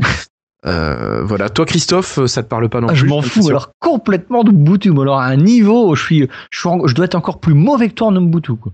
Ouais. Ouais, mais, mais toi, tu es un développeur Windows, mais il y a beaucoup, beaucoup de développeurs. Moi, je le voyais à la fac, mais quand je dis beaucoup, c'est la majorité, quoi, la grande majorité des, développeurs qui sont beaucoup plus intéressés côté Linux et qui sont plus à l'aise avec, euh, surtout avec l'outil en ligne de commande de Linux, en particulier pour des outils comme Git. euh, puis, enfin, il y en aurait d'autres, mais moi, je pense aussi à ne serait-ce qu'à la gestion du FTP en ligne de commande et tout. Enfin, il y a des tonnes de choses que tu fais en, quand tu es développeur sous Linux. Quand tu développes une application Android, tu as tout le temps besoin de ADB en ligne de commande. Enfin, y a des trucs. Et ça marchouillait sous, jusqu'à présent sous Windows, mais ça marchouillait, quoi. C'était quand même plus à l'aise. Enfin, c'est vrai qu'en ligne de commande, tu étais plus à l'aise sous Linux parce que le système est vraiment basé dessus et, et un peu trop basé dessus pour moi, je trouve. Mais euh, qu'on on a trop, trop, trop, trop tendance à te conseiller. C'était un problème avec Linux, on a trop tendance à te dire oui, euh, tape cette ligne de commande. euh, voilà. Là, Euh, Microsoft, euh, il fait très fort là- avec ça parce qu'il veut vraiment faire un, un- un beau clin d'œil. Enfin, il veut vraiment faire plaisir et, et séduire en fait tous ces utilisateurs que tu, tu dis là, tous ces tous ces gens qui aiment Linux, qui parce que c'est un très bon système, j'en suis persuadé. enfin, c'est- une grosse annonce. hein. c'est une belle séduction qu'ils font et puis de de- d'attirer un peu tous les horizons. Ils sont open source en plein de trucs. Et là, ce truc-là, il est quand même très très gros. Et moi, je m'en c'est clair fiche que les gens qui disent que Windows c'est fermé, machin, euh, au contraire, ça y est. là je pense que Ah, c'est quand même. euh, Et techniquement, alors, je-. Oui, alors Rapidement. techniquement, parle-nous en Cassim un peu. Ouais, parce que c'est intéressant quand même. C'est, c'est- ça a été construit sur les, le cimetière, enfin sur la tombe de, de projet Astoria, Oui. euh, puisque donc euh, Projet Astoria, Astoria, qui devait permettre de passer les applications Android sur les Windows mobiles. Voilà, en, tout simplement en incluant un sous-système euh, Android. euh, on intégrait Android directement dans Windows Mobile euh, à part, un peu de côté, mais on l'intégrait directement et ça permettait de lancer des applications. Bah là, on reprend la même chose, le même principe. C'est-à-dire que c'est un sous-système Linux qui, est- intégré à, Windows. C'est le, tout le sous-système Linux, c'est Ubuntu. Euh, j'ai oublié le, c'est 14.06 je crois ou quelque chose comme ça. Euh, on est nom de ça version. actuellement. On est en 15 même. Oui, oui, oui, euh, ils sont en retard en fait. Euh, Ah, d'accord. c'est- moi je te parle de, la, de ce qu'ils ont intégré qui est un peu en retard. Ils, promettent de mettre la nouvelle. Bon après ça fait pas grande différence euh, dans, le, dans la pratique. Euh, c'est pas comme si euh, ça avait révolutionné la ligne de commande depuis deux ans. Ah Euh, c'est même tous les 6 mois qu'ils sortent. Non, c'est tous les ans les nouvelles versions, non? Oui, c'est tous les deux ans. C'est tous les six mois, pardon. Oui, pardon. Tous les six mois, tous les six mois. Euh, une, une version en avril, une version en octobre. Euh, c'est la 1404 euh, LTS qu'ils ont, qui est intégrée là dans le dans dans le Bash avec Bash. Euh, et donc c'est vraiment un sous-système complet Linux. Ça veut dire qu'en fait ils sont capables de tourner n'importe quel exécutable a priori à peu près n'importe quel exécutable fait pour Linux Ubuntu. Tu peux l'installer, tu peux carrément faire des apt-get, etc. Ça parlera voilà aux, Oui. aux adorateurs de la ligne de commande. Euh, et donc c'est quand même un vrai, c'est quand même un vrai, syst- un vrai sous-système Linux. Et ça, en- techniquement, c'est quand même très intéressant euh, parce que parce que justement, ça te permet de lancer n'importe quel exécutable. Et voilà. Après, euh, et pourtant, ça reste une machine quand même qui est un peu séparée et qui va pas corrompre le système, par exemple. Et du Voilà, coup, j'allais justement y venir. Ça a dû être des problèmes de sécurité pour Microsoft chaud, quoi. Et, euh, et le fait que.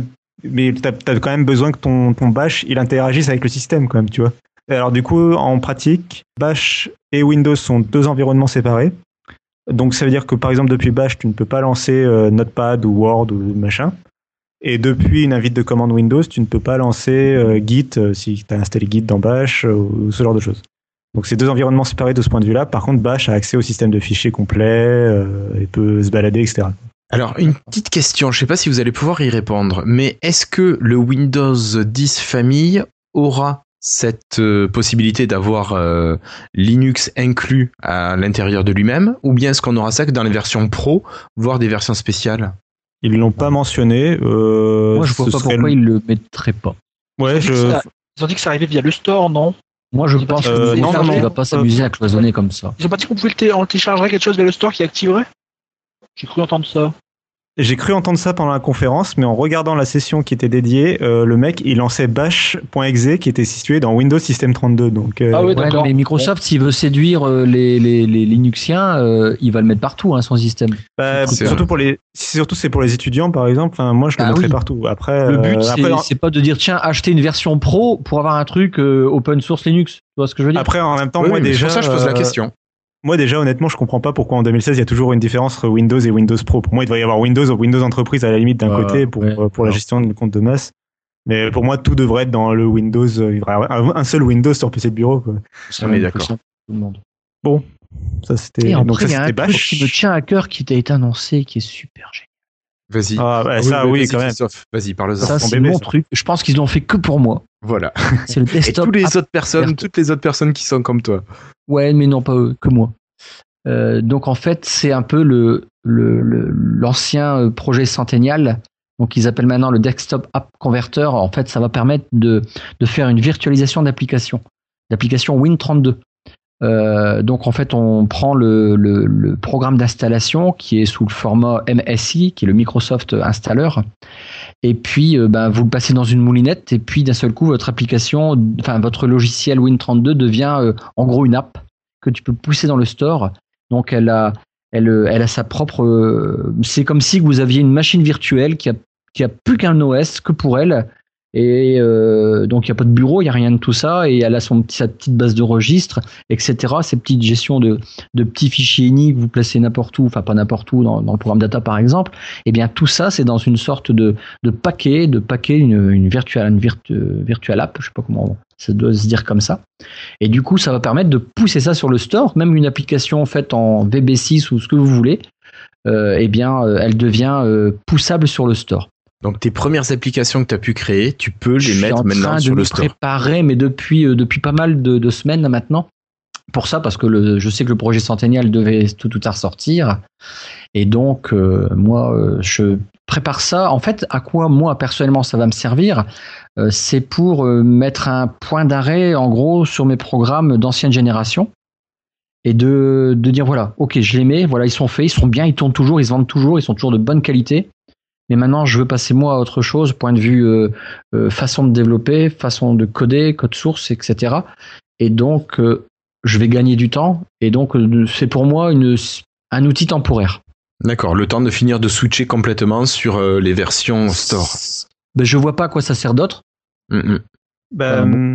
Euh, bah oui, donc le, le- donc le but c'est quand même d'avoir les logiciels classiques euh, installables facilement depuis le store. Alors du coup, c'est vrai que pour le développeur, l'application elle est, elle peut- elle est plus facilement découvrable par l'utilisateur. Elle, peut être mise en avant par Microsoft par exemple. Ça veut dire que euh, quand tu l'installes, bah tu l'installes, tu peux la désinstaller d'un clic, l'installer d'un clic, ça pourrit pas ton C'est propre. comme c'est propre, ça pourrit pas ton registre, comme tu disais. Après, c'est aussi euh, quand tu l'installes, tu sais que t'es, si tu l'installes depuis le store, c'est quand même un endroit sûr, dans, dans le sens où euh, elle s'installe sans euh, changer ta page d'accueil par défaut, sans installer moi, trois logiciels en même temps. Écoutez-moi bien. Et en fait, moi, parfois, là, je suis en train de refaire mes, mes logiciels. Je tiens, je joue sur les mots et euh, je l'ai fait dans un design moderne, comme on a l'habitude de voir, comme vous avez vos menus. avec le, vous savez les menus burgers là, donc Mhm. dans le même style. Et ce qui est bien avec ça, c'est que moi, ce que je, j'ai cherché pas mal de temps. Dire tiens, quand je mets mon application Win32 sur le menu démarrer, ça me faisait un peu chier de pas avoir une une un icône aussi grand que la tuile. Donc j'ai regardé un peu les formats, j'ai essayé de creuser dans le système Windows 10 s'il n'y a pas moyen d'aller foutre une image. En fait, j'ai pas trouvé de moyen de d'astuce, même sur internet chercher, il n'y a pas. Là, avec ce système-là, bah du coup, ça devient une app, et donc je vais avoir les outils qui vont me permettre de mettre une tuile dynamique. Et oui, Voilà. par euh, quelques que- petits bouts de code. C'est génial aussi ce côté-là. Parce Ça va faire vraiment propre. L'utilisateur, il va y voir que du feu en fait. Euh, tu- je me suis les renseigné. avantages que tu disais, Cassim. Ah pardon. Euh, je disais au niveau du store, ouais, c'est propre tout ça. Il y a aussi, c'est que il y a, aussi le, commerce qui est différent. Euh, le commerce d'un logiciel, c'est quoi? C'est se faire référencer sur Google ou sur Bing, donc payer AdWords ou le système similaire sur Bing, euh, d'avoir ton propre, ta propre boutique en ligne, donc de gérer, de dépenser mon temps et mon argent pour gérer mes achats, etc. Là, je vais bénéficier en fait bah, du store de Microsoft. Je vais bénéficier de, de toute cette, ce- cette, cette partie business Et avec un point de vue mondial, moi mon site n'est pas forcément peut-être mondial parce que je l'ai pas forcément traduit dans toutes les langues. C'est compliqué de me traduire un site dans toutes les langues. Là, moi, je peux sais faire aussi. store. Ouais. De- Dans le store, mon application elle est traduite en plusieurs langues, mais je veux dire au niveau du store, je vais avoir une visibilité mondiale. J'ai juste traduit moi mon programme en espagnol, en anglais et en allemand, puis en français. Mais je veux dire avec ça, ça va me permettre de couvrir. Il manquerait le chinois, mais de couvrir un truc gigantesque. Et puis me délai, puis laisser faire Microsoft, laisser faire la boutique quoi. Et c'est pour ça, souvent, on entend les gens, enfin, quand les gens apprennent que, souvent le gros public, quand les gens apprennent que, le- que Apple, Google ou Microsoft se prennent 20% sur les stores, ils disent, ah, mais quand même, enfin, ils se prennent 20%, ils se font pas chier et tout. 30. Enfin, 30. ou 30, voilà, 30%. Euh, bah, c'est, ces 30% là, c'est ça, en fait. C'est ce que, tout ce que tu décris, c'est la gestion, c'est le marketing, la gestion, enfin, Vous euh, la savez que je paye paiement, 1500 euros par mois à Google Pour être référencé? 1500 euros moi, le petit, euh, ma petite société. 1500 euros, une petite boîte comme moi. Euh, ça me coûtera beaucoup moins cher sur le store de Microsoft. En plus, là, tu paieras rien, ça diminuera un petit peu tes revenus, mais il faut voir si l'un dans l'autre. euh, Après, je peux pas vendre un logiciel euh, 500 euros sur le store. Hein. Attention, hein. il y a aussi cette euh, différence. je sais, moi, je sais pas. C'est pas que je ne peux pas. Mais mets-toi à la place ce d'un dire. internaute qui a l'habitude d'acheter des trucs, gra- enfin, de, de télécharger des trucs gratuits et de télécharger des jeux à 1 euro. Oh putain, c'est cher, 1,99€. Ah, merde. Quoi Une Moi, ce application qui à m'intéresserait, 20 c'est euros que je puisse avoir des petites ficelles d'in-app purchase pour proposer mon programme en petites briques. Tiens, tu veux une fonction euh, A? Bah écoute, il n'y a pas de problème. Mon programme, il est gratuit. Prends la fonction A. En fait, faire un in-app purchase dans un Win32. Si ça, ils sont capables de me tirer les petites ficelles que je tire avec des petits bouts de code dans mon app, bien sûr, ils touchent un petit peu mon code. Hein. Oh, putain, là, ça serait du bonheur absolu, quoi. Parce que, euh, alors, alors, deux choses. Euh, du coup, si demain, là, ça dépend de la popularité du, du projet Centennial. Si demain, toutes les applications euh, iTunes, enfin, Chrome, euh, tous les trucs, le Win32 classique, euh, et surtout, je pense à Adobe, Office, tout ça. Euh, S'ils arrivent tous sur euh, le store, d'un coup, le prix moyen des applications, tu auras d'un côté les applications universelles mobiles à, 10 à 10 euros ou moins, mais de l'autre, tu auras des vraies applications professionnelles à plus de 100 euros. Et moi, par exemple, ça ne me dérangerait pas de payer euh, une application. Enfin, si tu as un logiciel qui est, que, par exemple, ton, enfin, je sais pas, un logiciel, euh, je, bah, je pense à Antidote, tiens, par exemple, le, cor- le correcteur d'orthographe. S'il coûte euh, 80 euros sur le site d'Antidote, euh, s'il coûte 80 euros sur le Windows Store, bah, à la limite, je préfère le payer sur le Windows Store. Au moins, il est réinstallable partout, la licence euh, se, tu vois, euh, Ouais, dès que ça je se passe configure de un machine truc, à machine euh, quand tu changes de compte. voilà, enfin, J'ai déjà fait un test. c'est, Oui, c'est vrai, tu avais essayé, Christophe, déjà, toi. Ouais, et ben ça ne marchait pas. Programme, euh, j'en ai vendu peut-être, allez, 10 à tout casser. Une application. À l'époque de Windows 8, on pouvait déjà référencer ces logiciels PC dans le store. Alors, c'était un peu plus ou moins naze, mais ça permettait peut-être d'avoir une visibilité. Euh, et j'avais fait un système où, voilà, si quelqu'un euh, le, donc, le trouvait, mon, mon logiciel de planning, il l'avait peut-être à 90 euros contre peut-être euh, quatre fois plus cher en normal. J'avais réduit le prix volontairement. J'ai même essayé parfois, tu sais, pendant une semaine, je baissais vraiment les prix à ras les pâquerettes. Oh, défiant toute concurrence, encore moins cher. Bah non, parce que euh, ça ne marchait pas. Ça ne. Après, est-ce que les, les gens qui sont la cible de tes applications voilà, vont sur les stores comme ça? Les, les gens ne sont pas Et puis encore le store de Windows store au 8. niveau professionnel, je pense. Et le store de Windows 8, c'était autre chose. Moi, je, enfin, Ouais, là, c'est- je- là, c'est sûr que demain, non. Je te dirais, je suis d'accord avec toi que le prix moyen des applications est de 5 ou 10 euros et que euh, demain, c'est clair que ça, ça va pas se vendre. Mais si vraiment dans un an, deux ans, trois ans, quatre ans, euh, le Windows Store devient le, le, le, le réflexe des gens en fait pour installer des logiciels, des vrais logiciels, euh, des vrais logiciels professionnels, même pour euh, bureau, pour PC de bureau, clavier souris et tout. Euh, là, euh, là, euh, je pense qu'il y a moyen que des, logiciels se vendent plus cher. euh. Après tout, Staffpad, il se, il se vend pour je sais plus combien d'euros. 70 Il- euros. Ouais, il est pas donné quand même. Enfin, Non. Moi, je trouve euh, à partir de 50 euros, c'est quand même. euh, je- moi, Ouais. dans ma tête, c'est déjà cher pour un logiciel. Enfin, c'est. euh, après, je suis pas professionnel, tu vois. C'est pour un particulier entre 50 et 100 en tout euros. cas, pour un- c'est une bonne chose. Il faut que ça arrive maintenant, pas trop tard après dans le temps, et puis ça permettra aux Oui. pros de s'habituer tout doucement. Et puis Euh, moi, en tout cas, je me suis inscrit à la preview hier, tout de suite. Euh, rapidement, Nickel. pour faire la différence quand même entre l'app converter et le projet Centennial. Euh, alors l'app converter, c'est vraiment, ouais, comme tu t'expliquais, ça convertit un installeur en, en installeur de d'Universal App. D'ailleurs, euh, ils intègrent le fait de double-cliquer sur les, donc les, les installeurs de- d'Universal App, au lieu que ce soit un .exe ou un .msi, c'est un .appx. Et euh, avec le- la mise à jour de, de l'été de Windows 10, ils intègrent le fait de pouvoir double-cliquer sur, les, sur ces points appx.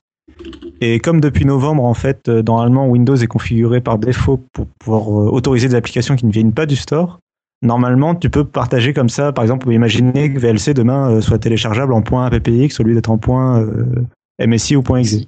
D'accord. Et là, on revient un peu sur ces. Il y a eu beaucoup de discussions sur le fait que Universal Windows Platform n'était pas forcément une plateforme ouverte ces dernières semaines. Euh, là, là, c'est la preuve, par exemple, que c'est ouvert, c'est-à-dire que tu peux proposer ton appx sur ton propre site. Si t'as pas envie de passer par le Windows Store, c'est totalement possible, quoi, pour le moment. Mhm. Euh, donc ça, d'un côté. Et le projet Centennial, c'est vraiment euh, ton application, ton code. C'est ton vieux code Win32 et par-dessus, tu fous une surcouche. En fait, il y a une sorte de surcouche euh, universelle qui te permet de gérer les tuiles, qui te permet de gérer euh, peut-être les in-app purchase, qui te permet. Normalement, ils ont dit que ça permettait de gérer toutes les toutes les API de de l'Universal Windows Platform. Donc euh, ouais, les tuiles dynamiques, les notifications, Ouais, les toasts. Ouais. euh, voilà, il y a un peu la synchronisation, enfin tout ce qu'on peut imaginer un peu de moderne dans les logiciels, dans les applications modernes, en fait, les trucs qui sont cool, quoi, en fait, finalement, dans nos applications. Euh, cette côté, ce côté connecté à Internet en permanence, euh, bah ça, c'est en surcouche en fait de ton code Win32. Et le but de Microsoft, c'est que petit à petit, tu adaptes ton application, euh, tu déplaces du code vers le morceau universel pour le transformer petit à petit en application universelle. Parce que ce qu'on n'a pas dit depuis tout à l'heure, c'est que tout ça, c'est pour le PC de bureau. Enfin, c'est pour Windows 10 sur bureau. Ça ne sera pas compatible ni avec la Xbox, ni avec Windows 10 mobile, ni avec HoloLens. C'est euh, ça, ça fait des applications euh, store, mais pas des applications vraiment universelles. Oui, oui. Parce que euh, parce qu'il y a besoin de ce Win32 qui est intégré. La, la couche Win32 n'est intégrée que dans Windows 10 euh, pour bureau, avec bureau. Ok. Ok, ok. Euh, bon, ensuite, on va enchaîner. Il y a eu la présentation du code de l'application MSELF, et avec Xamarin notamment, et qui permet d'avoir une grosse partie commune du code pour toutes les plateformes, que ce soit iOS, Android ou Windows, et une petite partie spécifique à chaque marché. Et il y a même les émulateurs qui sont présents directement à l'intérieur de Visual Studio. Donc ça, je pense que c'est quelque chose qui peut être très intéressant. Ça te tenterait, Christophe, toi, de développer sur les autres euh, plateformes? Ouais, vraiment, ouais. En fait, euh, maintenant, euh, oui, vraiment. Donc, euh, je, je suis vachement chaud pour ça. Parce que là, maintenant, Ouais. en plus, Xamarin devient quasiment gratuit pour tout le monde. Pas quasiment, devient. Ouais, Donc, oui, il y a euh, quelques versions où c'est pas gratuit, mais les qui se Ouais. comptent sur les doigts d'une main. Mais ça, ça me botte euh, vraiment. euh, je, il faut que je m'y mette. Donc, euh, ouais, je suis super chaud pour ça parce que voilà. Il y a pas de raison. Puis de Y a pouvoir pas de raison, puis- directement dans ton. Ah, il y a pas de raison parce que ça va être, ça va pas me demander plus de boulot qu'autre chose. Donc, pourquoi je vais m'en priver? Bah, il y a peut-être des petits bouts qui seront spécifiques que tu vas devoir apprendre pour les autres environnements. Mais mais- si c'est juste des petits bouts, ça me gêne pas. Si c'est tout à recoder, ça me gênera, mais pas des, pas des petits bouts. Donc, euh, il faut- pour moi, il faut le faire. Mais Windows devient la maison du développeur, quoi. Allô. Eh quoi. oui, Ah, c'est vrai, on a Euh, dire ça. Euh, Oui, Cassim. Bon, euh, quand même, en préciser, enfin, on a dit qu'il était gratuit, pas pour tout le monde, tout ça.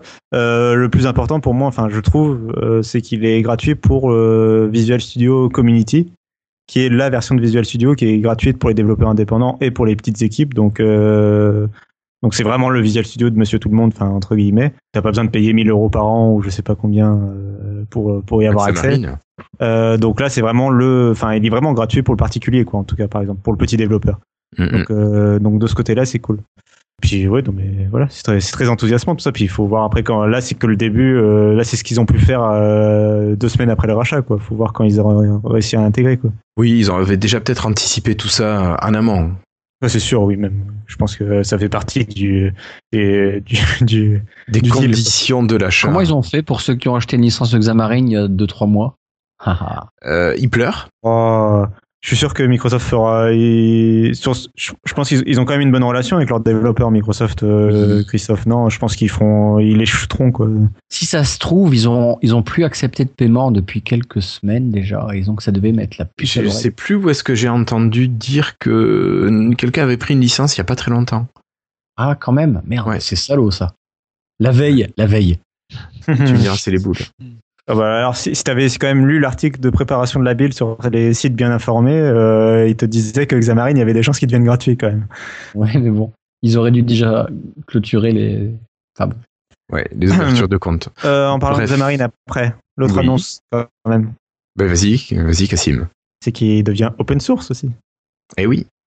Donc Alors, euh, euh, oui, ça, ça s'ouvre quand même. Ça s'ouvre Microsoft. Ils rejoignent la. euh, Donc l'année dernière, ils avaient annoncé qu'ils- que .NET en fait devenait euh, euh, petit à petit open source. On parlait d'abord euh, .NET Core et puis euh, après euh, le reste. En créant, ils ont créé la .NET Foundation, qui, donc qui est la, un peu le groupe qui s'occupe de, de gérer euh, l'open sourcing justement de, de, de, de .NET. Et donc il y a des entreprises qui participent euh, à .NET Foundation. Donc il y a Microsoft bien sûr dedans. Mais donc il y a maintenant il y a Xamarin bon, qui appartient à Microsoft. Euh, Il y a hum, Unity qui a, qui a rejoint, qui est un gros euh, middleware euh, pour jeux vidéo. Il y a hum, JetBrains, alors ça, ça va peut-être parler à Christophe, euh, Richarper, euh, Richarper, si tu connais, je sais pas si. Oui, je connais Richard Harper, ouais. ouais. Ouais, voilà, mais j'utilise euh, plus en fait. mais Parce ils que sont Visual intégrés Studio 2015, euh, tu peux t'en passer en gros. D'accord. Mais euh, bah, en tout cas, voilà, et c'est ceux qui font IntelliJ aussi. Euh, bah, ils intègrent euh, donc ils, ils intègrent aussi la .NET Foundation. Il y a Red Hat et, et donc tout ça, voilà, contribue à l'open source. Donc tout ça, c'est très positif. C'est cool. Xamarin Ouais, c'est bien. est gratuit et open source. voilà, J'ai une petite question sur Xamarin. Est-ce que, est-ce que finalement ça tourne bien sur les autres OS Parce qu'on a vu avec euh, les applications Android sur Windows, ils ont essayé d'amener le système euh, sur Windows, c'était pas super rapide. Alors est-ce que amener euh, du C Sharp et euh, du .NET sur les autres systèmes, ça fonctionne bien? Ah, Écoute, il alors, semblerait que oui. Il semblerait que oui, si euh, j'ai bien compris, l'application Slack par exemple utilise Xamarin. Euh, donc euh, j'ai pas, pas- ils ont dit que Slack utilisait Xamarin. J'ai pas compris si euh, si euh, c'était pour la, c'était vraiment euh, Xamarin sur Windows que pour la version Windows Windows Phone par exemple, ou si c'était vraiment euh, bon, ce serait stupide je trouve, mais euh, ou Xamarin en euh, général. Xamarin en général. Et du coup, euh, est-ce que, euh, est-ce que donc si Slack utilise euh, Xamarin sur sur Android, euh, je trouve les performances euh, très bonnes. Mm, mm. Et Xamarin va recompiler tout le code en fait. hein. A priori, ça tombera bien. Ah oui, Ouais, c'est que, c'est natif, hein. oui, oui, c'est oui, natif. les apps Android, on avait du code Android qui tournait sur Windows, donc c'était plus bordélique, oui, c'était moins, moins, moins fonctionnel. Voilà. Ah oui, oui, c'est quand c'est pas du tout le même système. Oui, oui, Oui, là c'est c'est vrai, du c'est natif. Là c'est du C Sharp Alors, euh, na- .NET natif, sur- donc euh. Sur le chat, on a Kezak qui nous dit que Microsoft Health, c'est du Xamarin, justement. Ben oui, oui, de toute façon, il a montré l'application, euh, le développeur là, et c'était, on voyait bien tous les codes. hein. Il y avait le code, le gros du code qui était euh, commun et des petites parties pour chacun des, des environnements. Ouais, donc c'est, c'est la première application Microsoft complètement universelle. Ah, je sais pas si c'est la première, mais en tout cas, elle est complètement universelle. Bah d'ailleurs, euh, c'est un peu ce qui a été mis, ce qui avait été mis en avant quand ils avaient annoncé Elf, c'était le fait que Elf était compatible, enfin que le MS Band était compatible avec les trois OS, etc. hein. Mm, mm. Donc on revient là-dessus. euh, Voilà. Bah oui. On Ouais, reste très- ouvert très- sur toutes les plateformes. Très enthousiasmant sur ça. Et ben d'ailleurs, c'était tellement enthousiasmant que Thierry Myerson nous a dit qu'il n'y avait pas de meilleur moment pour être un développeur sous Windows. Bon, voilà, ça confirme bien ce que disait Christophe, qui nous Jusqu'à la- ju- jusqu'à l'année prochaine. jusqu'à l'année prochaine, bien sûr. Et ensuite, ça a été le moment de passer aux jeux vidéo avec euh, Phil Spencer qui a parlé Xbox et Alex Kipman qui lui euh, a parlé d'HoloLens. Euh, c'est dommage qu'on n'ait pas David parce que, à moins que tu sois euh, joueur, Flobo peut-être. Euh, vraiment, j'ai pas du Xbox One, donc euh, je joue un peu sur PC, mais pas beaucoup. Donc vraiment, c'est pas mon, c'est pas mon domaine. D'accord. Bon, mais sinon, on a vu que DirectX 12 aurait un meilleur réalisme, que en- écrire un jeu une fois permettrait de le produire sur toutes les plateformes Windows 10. Bon, ça, c'est de l'Universal Windows Platform. Surtout, euh, surtout, ils ont annoncé qu'ils écoutaient les retours euh, des développeurs parce qu'il y a beaucoup de problèmes. Euh, En gros, euh, l'Universal Windows Platform est pas faite du tout à la base pour intégrer euh, des gros jeux. Hein, c'est plus pour des Candy Crush et des trucs comme ça. Et donc là, ils sont en train de travailler euh, très dur pour que tout ça fonctionne très bien. Et, euh, et donc c'est très très cool tout ça. Oui, Euh, donc, ça par exemple, il y a des fonctionnalités qui, par exemple, de, de synchronisation. Alors là, j'ai rentré dans le dé- détail technique, mais les joueurs sur PC connaîtront euh, tout ce qui est synchronisation verticale, G-Sync, FreeSync, gestion de plusieurs cartes graphiques, etc., qui pour l'instant sont un peu en retrait. Euh, plus important, la gestion des modes aussi, euh, qui fonctionne pas très bien, Euh, enfin qui est même pas intégrée justement. Tout ça, ils travaillent dessus, ils veulent l'intégrer, euh, ils savent que c'est important pour les joueurs et ils l'intégreront à la plateforme. quoi. Alors, il y a un truc qu'ils ont montré, c'était l'application, le jeu, pardon, Age of Empires 2 en version HD. qu'ils ont compilé et qu'ils ont fait passer un, univers, un Universal Windows Platform Avec le convertisseur parle avec le convertisseur desktop euh, app converter. Et ils l'ont fait tourner. Et justement, vu qu'il est lié à Steam, ils pouvaient utiliser les modes dans ce cas-là. Je sais pas si tu te rappelles, il y avait une version où les modes étaient accessibles. D'accord. J'ai pas suivi, mais d'accord. Voilà. Et puis ils ont fait aussi euh, la même chose avec un gros jeu. Alors je l'ai plus en tête le jeu, mais bon, C'est Witcher 2. voilà. Et, et donc euh, bah, pareil, le, le jeu marche très bien en application euh, universelle. Donc ça c'est vraiment quelque chose d'assez top. Après, s'ils font des, des gros jeux en application universelle, il faut vraiment qu'ils ajoutent le choix de le- du disque où on va installer le jeu. Parce que Oui, moi, par exemple, j'ai j'ai Windows 10 sur mon SSD. euh, si on commence à avoir des applications de des jeux de 3 Go qui, qui s'ajoutent sur C, euh, ça va être vite rempli. Ah mais tu m'étonnes. Et c'est plus dans les 80 gigas, mais. euh, Oui, oui. euh, Oui, oui, mais- oui. En plus, oui, vrai. Euh, ouais, non, mais oui, bah, ça fait partie des reproches, par exemple, que je leur ferais. Ça, ça, ils en ont pas parlé spécifiquement, mais ça fait partie des trucs, par exemple, sur lesquels il va falloir qu'ils travaillent. C'est ce que je disais quand c'était pas fait pour, quoi, tu vois. Mm, mm. Mais alors, on en avait déjà parlé, je crois, il y a deux semaines. Et bah- on tu faisais cette euh, remarque-là, notamment du disque d'installation. Donc, euh, voilà, Euh, faut qu'ils voilà. travaillent là-dessus, mais ça arrive. Et euh, l'équipe Xbox est quand même assez efficace. euh, Enfin, franchement, l'équipe de Phil Spencer, euh, ils ont quand même fait un, un travail remarquable depuis la sortie de la Xbox One. euh, euh, quand tu vois d'où ils sont partis avec ce qu'on leur a laissé, c'est-à-dire euh, une Xbox One avec un OS à moitié fait, euh, et où ils en sont là, c'est presque eux qui ont créé le système de preview. Euh, Insider Preview, c'est en partie grâce à eux finalement qu'on l'a sur Windows. Enfin, c'est parce que ça avait très bien marché sur Xbox. Euh, Enfin voilà, euh, l'équipe Xbox est très efficace et ils savent, euh, ils savent euh, amener les fonctions euh, en temps et en heure quoi. D'accord. Donc plutôt des bonnes choses à retenir de, de ce passage-là. Ensuite, on a eu, on a eu la première dame euh, de la présentation. On était à peu près à une heure de, euh, de conférence. Et c'est Ashley Speicher qui, elle, nous a parlé notamment du déploiement très facile du PC vers la Xbox pour euh, la version développeur. Parce que à partir de hier, vous pouviez passer votre Xbox en mode développeur. Et donc elle a montré tout ça, comment ça, ça marchait, comment on pouvait développer sur euh, Visual Studio et ensuite envoyer sur la Xbox l'application et la tester quand on est sur une Xbox euh, en mode développeur. Voilà. Donc plein de choses euh, qui sont qui ont l'air vachement sympas. C'est dommage que Christophe soit parti parce que je pense Oui, que ça. Euh, bah, là, le mode développeur de la Xbox c'est très important parce qu'il faut savoir en fait que jusqu'à présent pour développer sur une console le jeu, euh, il faut acheter un kit de développement. Et un kit de développement c'est plusieurs milliers d'euros. Alors que là, ça coûte Euh, une console. Bah, là, là, ça coûte le prix d'une console et si tu l'as déjà euh, la console, bah, ça coûte juste 0 euros vu que tu la passes en mode développeur. Développeur, ouais. ouais, ouais. Bon, alors attention, il y a des restrictions, faut pas le faire ça à tout le monde. genre, euh, je crois que quand on quitte le mode développeur, apparemment, ça force à formater la console, etc. Donc c'est. Tu veux dire quand tu switches du mode développeur vers, vers le mode normal, le mode retail qu'elle appelait? Ouais, ouais. Euh, Enfin, j'ai lu ça dans un article, euh, ça m'a étonné parce que je C'est crois que parce qu'elle disait, elle disait qu'il y avait Ouais, un sur par contre. Ouais, voilà, ouais, c'est bien ce qu'il me semblait. Je crois qu'ils pouvaient pas utiliser les applications standards en mode développeur, donc ça paraît très bizarre. euh, Bah oui. Bah ouais, ça me paraît. Ouais, donc ok, c'était un article que j'ai lu ça, ça me semblait bizarre, il me semblait bien que sur scène, c'était pas ce qu'elle avait dit. Non, non, sur scène, Euh. elle a dit qu'il fallait rebooter pour activer le mode. Enfin, tu te mettais en mode développeur, tu redémarrais pour que ce soit actif, et ensuite, quand tu voulais quitter le mode développeur, tu t'a- t'allais dans je sais plus quel euh, oui. menu, tu le désactivais et tu redémarrais. Oui, bah là, c'est complètement compréhensible par contre. Voilà, très ça- bien, parfait. C'est pas étonnant, ouais. Et donc tout ça, ça arrivera pour euh, Monsieur et Madame tout le monde. euh, ben pareil pour l'anniversary update, l'anniversary update. Donc mois de juillet Euh, à peu près. Voilà, ils en reparleront à l'E3 de tout ça. Oui, Euh, il y aura beaucoup console. plus de fonctions. Euh, donc il y a Cortana qui arrive, on l'a dit. Il y a les applications universelles donc qui arrivent, on l'a dit. Ouais. Et il y a euh, le- la musique en arrière-plan aussi, qui est un truc que moi que j'attends. euh, C'est c'est-à-dire pouvoir mettre ta musique à la place de la musique du jeu. Bah c'est ça, ou même euh, les deux en parallèle. Enfin, par exemple, les sons du jeu et pas la musique du Oui, jeu, euh, des trucs. euh, Enfin, euh, en gros comme sous Windows finalement. C'est-à-dire que sous Windows, quand tu as ton lecteur musique en arrière-plan, euh, tu lances un jeu, t'as- t'entends toujours ta musique. Oui. Sur Xbox jusqu'à présent, c'était un peu monotache et du coup, ça coupait ta musique. Et ne serait-ce que, c'est con, mais je crois que sur Groove, si je- j'ai- là j'ai un doute. Mais je crois que si tu juste tu quittes l'application et par exemple tu reviens au menu principal, t'as la musique qui s'arrêtait aussi, par exemple. Euh, Groove euh, de, sur le téléphone, non. Par non, contre, sur le téléphone non, mais sur Xbox, je crois que si tu reviens au menu principal, par exemple de ta Xbox, euh, je crois que ça coupe la musique. T'es obligé de rester dans l'application jusqu'à présent. Et ce qui est dommage, par exemple, c'est-à-dire que tu peux même pas aller sur Edge ou justement utiliser tes applications, tu vois. Sans parler de jeux vidéo, tu vois, tu peux même pas visiter le store en écoutant de la musique, par exemple. Tu. D'accord. Ok.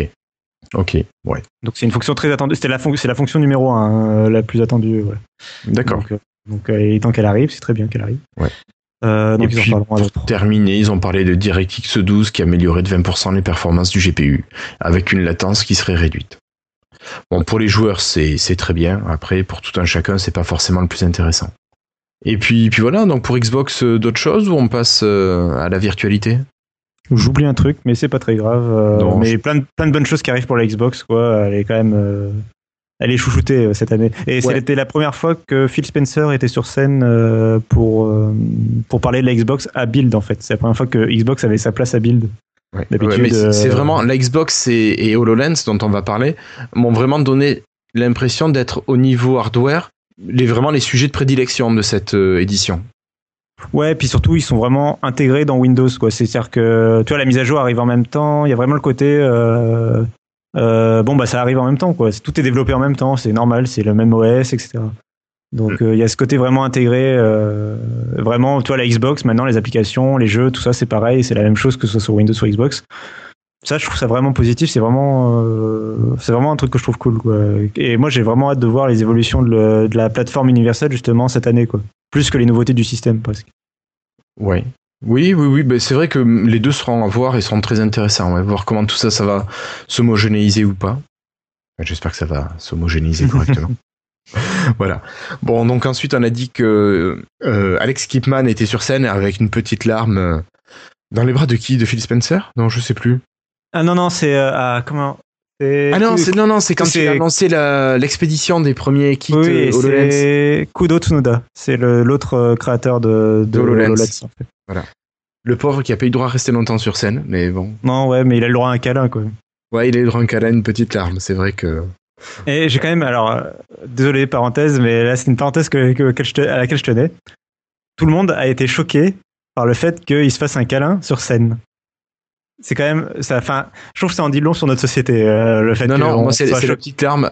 Enfin, c'est, euh, je me suis dit, ça fait peut-être un peu trop. Oui, voilà, ça, je suis d'accord que ça- fait un peu trop. Puis Alex Kipman, il est toujours euh, trop. euh, Enfin, c'est. Oui, on est en train de faire le futur, machin. C'est. euh, il est à fond dans son truc, quoi. Euh, mais donc, je suis assez d'accord sur le côté un peu trop. Après, euh, voir deux hommes se faire un câlin et que ça choque tout le monde, je trouve ça. euh, Moi, moi, ça, ça m'a pas choqué. C'est c'est la, la larme, ça m'a fait rigoler, la petite larme. Après, c'est peut-être les États-Unis aussi qui sont encore un peu sur certains points euh, plus. euh, moi, les gens qui étaient choqués étaient en France. Mais, Ah oui, euh, bon, d'accord. Enfin, c'était pas choqué. Euh, c'est pas, c'est pas choqué genre euh, et, euh, négativement. C'est juste euh, tout le monde qui se regarde dans la salle euh, euh, au moment où. Euh, euh, Ouais, d'accord. ils se font un câlin. Mais, a priori, ils ont passé du temps à développer leur projet et ils doivent bien se connaître quand même. Oui, oui, oui. Donc, bon. Non, mais voilà, plus de câlins et euh, moins d'armes. J'aimerais, je préférerais qu'on. Ce serait quand même cool qu'on soit plus choqué quand quand il y a une scène de, je sais pas, euh, quand il y a un- une bande annonce pour un jeu de guerre que que quand euh, quand il y a deux personnes qui se font un câlin sur scène, c'est tout. Voilà. Fin de la parenthèse. Ok, ok. Euh, donc, oui, bah alors, Alex Kipman a rappelé l'histoire un petit peu d'HoloLens, les nouveautés, et puis il a parlé de partenariats, notamment du projet Galaxy avec la NASA, dont le code source est dispo sur GitHub. Voilà. Donc on a, enfin non, on n'a pas nous, mais les développeurs qui étaient présents à la build ont pu tester en avant-première cette présentation de Mars euh, qui va être ouverte, je crois, cet été aux États-Unis. Donc ça avait l'air quand même assez sympa de pouvoir aller explorer Mars avec euh, Buzz Aldrin qui nous accompagne et puis je sais plus quelle autre personne. Mhm. Euh, voilà, donc il y a plein, beaucoup de partenaires quand même. oui, plein de partenaires. J'ai beaucoup d'industriels. Enfin, de genre de gros industriels, tu vois. Ouais, style euh, Airbus, euh, euh, qu'est-ce qu'il y a d'autre? Audi, la NASA, euh, Volkswagen. C'est pas mal quand même comme. Ouais, mais je justement, je trouve ça intéressant que ce soit pas, tu vois, enfin, je sais- c'est pas Carrefour, quoi, tu vois, enfin. Mais je pense que Airbus doit beaucoup plus avoir d'utilité d'HoloLens que Non, mais Carrefour. oui, non, mais c'est ça. Non, mais ce que je veux dire, c'est que c'est vraiment des gros industriels, quoi. C'est, enfin, Dassault et Airbus, quoi, c'est quand même, euh, tu vois, enfin, je sais pas comment expliquer, mais euh, c'est des, c'est des machines, quoi. quand Ah oui, même. oui, Enfin, oui, c'est sûr. Et enfin, c'est voilà, non, mais du coup, ça veut dire, ça montre bien quand même qu'il semble y avoir un intérêt euh, dans la réalité augmentée pour le la conception de, de l'ingénierie, quoi, vraiment de pointe, quoi. Ah mais c'est c'est clair que autant pour moi, je trouve qu'HoloLens n'a quasiment pas de sens euh, d'un point de vue personnel, autant au niveau professionnel, j'imagine des centaines et des centaines d'utilisations de cet outil qui me semble génial. Non, mais c'est ça. Et c'est Voilà. ça que c'est là où des fois je comprends pas euh, pourquoi ils insistent autant avec le jeu vidéo, par exemple sur HoloLens ou euh, ou avec euh, des, des des applications plus personnelles. Je comprends qu'ils essayent de faire rêver les gens, euh, mais je sais pas. Je trouve que ils devraient vra- encore plus souligner le fait que pour l'instant c'est surtout un outil professionnel et qu'on verra plus tard à la limite si ça plaît au grand public, tu vois. C'est clair. Mais oui, je le verrais plutôt comme ça aussi, ouais. Voilà. Je trouve qu'ils insistent un petit peu trop peut-être sur le côté grand public euh, pour un truc qui est euh, Qui est pas vraiment destiné au grand public. ouais pour l'instant pour l'instant quoi, pas avant longtemps.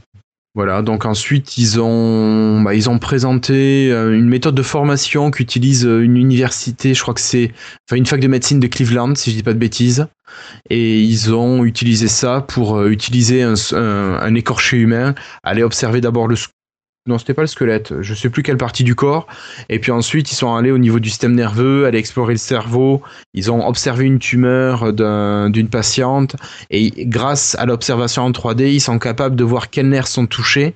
Et ils vont pouvoir prédire quelles zones du cerveau vont être touchées. Et donc quel traitement, quel accompagnement va pouvoir euh, nécessiter la patiente.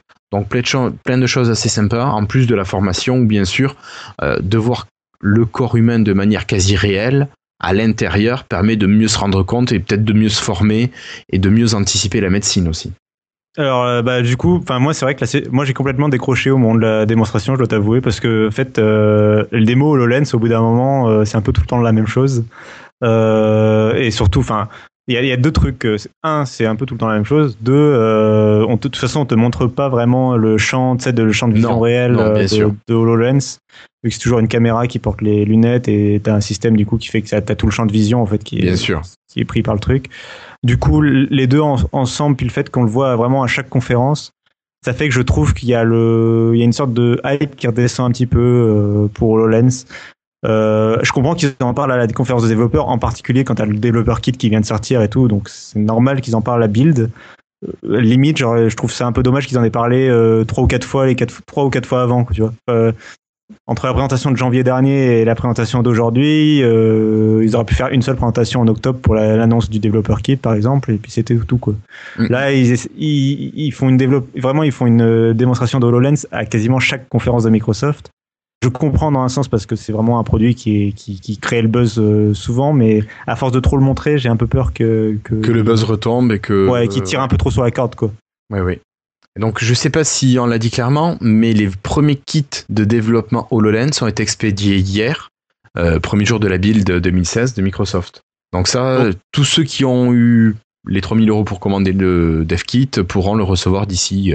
Donc il y a des heures, vrais gens, il y a des vrais gens qui ne travaillent pas pour Microsoft, qui vont avoir des développeurs kits, qui vont créer des applications, etc. Ça c'est Ouais. quand même euh, positif. Quoi. Ouais, et ce qu'ils ont fait aussi qui est quand même assez sympa, c'est que tout le projet, alors je, je parlais du projet, euh, euh, comment il s'appelle, Galaxy, tout le code est ouvert, disponible sur GitHub, et donc ils ont fait plein de choses dedans, et ça va permettre aux gens, aux développeurs, d'aller chercher du code, d'aller voir comment ça tourne pour s'en inspirer, le reprendre à leur sauce, et en faire d'autres choses. Donc je trouve ça pas mal aussi de, de pouvoir lancer euh, les développeurs comme ça avec des exemples disponibles euh, qui sont réellement conséquents. Voilà. Mhm. Et on arrive à une des dernières grosses parties de, de la présentation qui a été dédiée. Alors, Avant, juste avant qu'on enchaîne sur ça, euh, parce qu'on va, ça, à mon avis, c'est la dernière partie dont on va parler justement. Et puis, Je pense. euh, je pense que ça, ça va, la- sera la- ça conclura l'émission. Rapidement sur Windows Anniversary en vrac, hein, il y a beaucoup de fonctions qui vont arriver, des petites fonctions sur les que, sur lesquelles Microsoft, sur, euh, ouais, sur Microsoft n'est pas revenu encore. On n'a pas beaucoup parlé. Euh, je ne sais pas si vous avez parlé par exemple de la synchronisation des appels entre euh, téléphone et Non. Windows.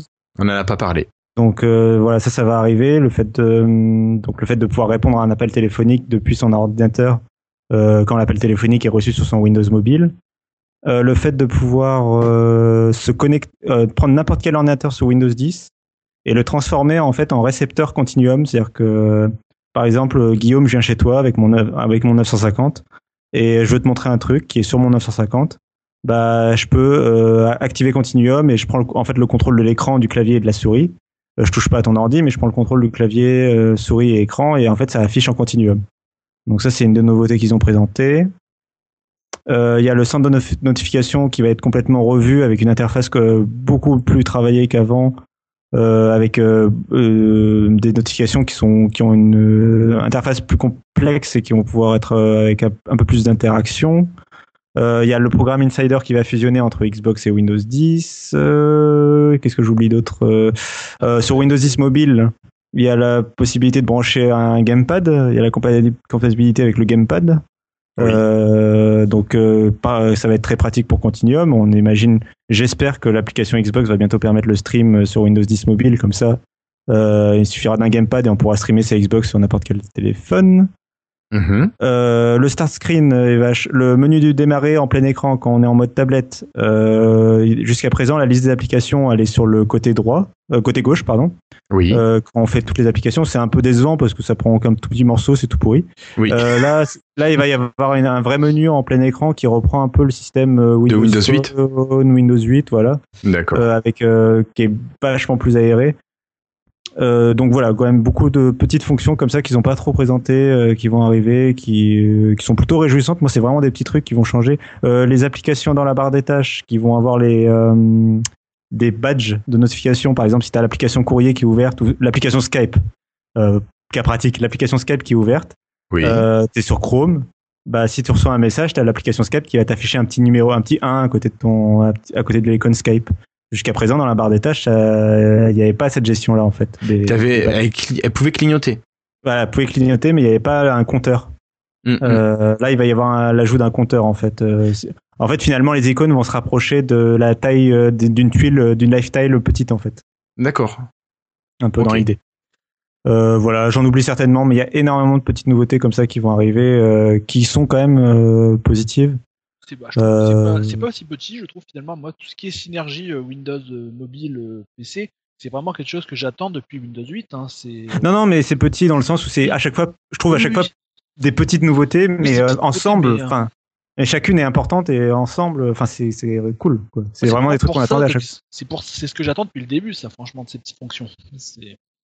Euh, et à, euh, sur le centre de notification, le fait très important, tu me parles, c'est toi qui fait penser avec la synergie, euh, le centre de, notification sera synchronisé dans le cloud entre tous les appareils, ce qui fait que euh, si tu reçois une notification sur euh, ton euh, sur euh, Messenger, Facebook Messenger, sur ton téléphone mobile, ton PC il va l'afficher dans le centre de not- notification. Et encore mieux, si tu vires une notification, par exemple pour un mail reçu dans ton centre de notification sur ton PC, il te vire la notification sur le téléphone aussi. Une synchronisation comme ça euh, des, des notifications. Et Ouais, c'est question piège, si j'ai une application sur mon téléphone qui me signale ça dans mon centre de notif, mais que je n'ai pas l'application équivalente sur mon PC, il me le signale Justement. quand même Oui, il y, a- il y aura écrit Lumia 950 et en dessous, tu as la notification. D'accord. Euh, 15-20, 15-20, pas 950. 15, 20, ou voilà, c'est 950, c'était l'exemple, ex- effectivement. Oui, oui, Euh, je te taquine, Cassim. Ok, oui, donc plein de petites, euh, de grosses et petites choses qui arrivent euh, au niveau de l'interface pour rendre Windows 10 plus, plus pratique et plus dommage- convivial. je trouve ça un peu dommage qu'ils les, aient, qu'ils les aient pas présentés sur scène. C'est euh, pas développeur. Ouais, oui, oui, oui. Oui, mais ouais. ouais. Ils ont déjà montré beaucoup de choses, beaucoup plus grand public au Build hein, dans le passé. Oui, Oui, et puis oui, surtout, oui. euh, Même du euh, matériel. chez Google et Apple, ils présentent beaucoup plus de trucs grand public. quoi. Mais bon, c'est c'est des visions différentes. Mais... Mm, mm. Bah, si on part dans l'idée que c'est une conférence développeur, effectivement, moi, ce qu'ils ont montré cette fois-ci, ça correspond tout à fait. Oui, oui, euh, voilà. C'est pas une grosse critique. Hein. C'est juste, j'aurais- Mm. Moi, à titre personnel, j'aurais préféré, mais c'est parce que c'est les sujets qui m'intéressent. Bah, bien sûr, bien sûr. Euh, Euh, voilà. Ok. Bon, mais écoute, euh, tu nous as rappelé des petites choses bien sympathiques. Il est temps de passer aux derniers gros morceaux qui ont été les bots. Alors les bots, est-ce que un de vous deux pourrait nous expliquer un petit peu ce que c'est qu'un qu'un bot? Je te laisse la parole. Alors Flobo, ben, c'est toi qui as la parole. Ouh là là. Alors bon, ça va être difficile. Alors bon, d'après ce que j'ai compris, parce que honnêtement, j'ai un peu décroché à ce moment-là parce que j'ai pas trouvé ça euh, spécialement intéressant non plus. En fait, c'est mon C'est problème. juste aussi. qu'un, c'est juste euh, que euh, on va pouvoir mettre des bots, par exemple sur Skype, euh, qui vont répondre à l'utilisateur. On peut imaginer par exemple un n'importe quel euh, commerce qui a son bot lorsqu'on veut commander par exemple une pizza, je me souviens de cet exemple-là, on peut, Oui, Domino's on peut- Pizza. on peut parler au bot de Domino's Pizza, lui dire je veux commander une pizza, il va te demander euh, qu'est-ce que tu vas mettre comme garniture, on lui dit, bon, il va nous dire s'il y en a, ce qui est disponible. euh, et euh, ah, s'il y a un problème, le bot, il va, euh, j'arrive pas à trouver la traduction, il va escalated, euh, il va, euh, Il va faire remonter le problème. Là, oui, il va faire, remonter il va la faire chose. remonter le problème à un humain. Donc bon, ça permet de ça permet d'automatiser pas mal de choses de base et au-delà, euh, mais mais bon. Après, je suis pas sûr que ce soit vraiment si utile pour tout le monde, mais J'ai alors si j'ai bien enfin les chatbots, on est d'accord que ça existait déjà parce que par exemple quand tu vas sur le site de la Fnac ou de la SNCF ou de je sais pas trop quoi, souvent tu as une pop-up avec euh, bonjour, je m'appelle Mélanie, euh, Oui, oui. que vas-y j'imagine que c'est beaucoup plus proche que de, de ce qu'on a sur Tay, des choses qui vont être plus euh, Oui, plus Voilà, évoluées. c'est ça. C'est- Ce que j'allais dire, c'est ouais. un peu la génération 2.0, euh, en fait, euh, un peu boostée aux hormones de, du machine learning et de, du Mais cloud c'est ce que vous avez, par exemple, quand vous êtes client Orange, que vous avez un problème. Avant, vous aviez un, un conseiller au bout du fil, et maintenant, vous avez une machine qui vous écoute, à laquelle vous parlez. Parfois, vous êtes obligé de taper sur les, les touches du téléphone. Mais euh, moi, récemment, j'ai eu le problème et je n'ai parlé à personne. Et j'ai eu tout qui s'est fait comme ça avec un bot. Voilà, là, on sent que c'est la, la- la- voilà, c'est un peu la génération d'après de ces outils-là, euh, parce que Microsoft a des outils de recherche et de, bah, de cloud et de machine learning et tout ce qu'il a appris avec de deep Cortana. learning, ouais, qu'ils appellent aussi. Après, il faut voir si, ça va- Euh, si ça- ils vont pas abuser de ce genre de choses, parce que moi, je sais que pour un exemple similaire, une fois, j'avais voulu appeler SFR et je me suis retrouvé coincé avec des bots et j'arrivais pas à avoir quelqu'un. Ah Je oui. comprenais pas ce que je voulais dire. Oui, et le oui, truc, euh, on tournait en rond, donc bon, Bon, ça, c'est sûr que c'est sûr que bien fait. Je veux un conseiller. Oui, c'est ça, c'est ça. Non. Euh, Je n'ai pas compris votre demande. Veuillez répéter votre question.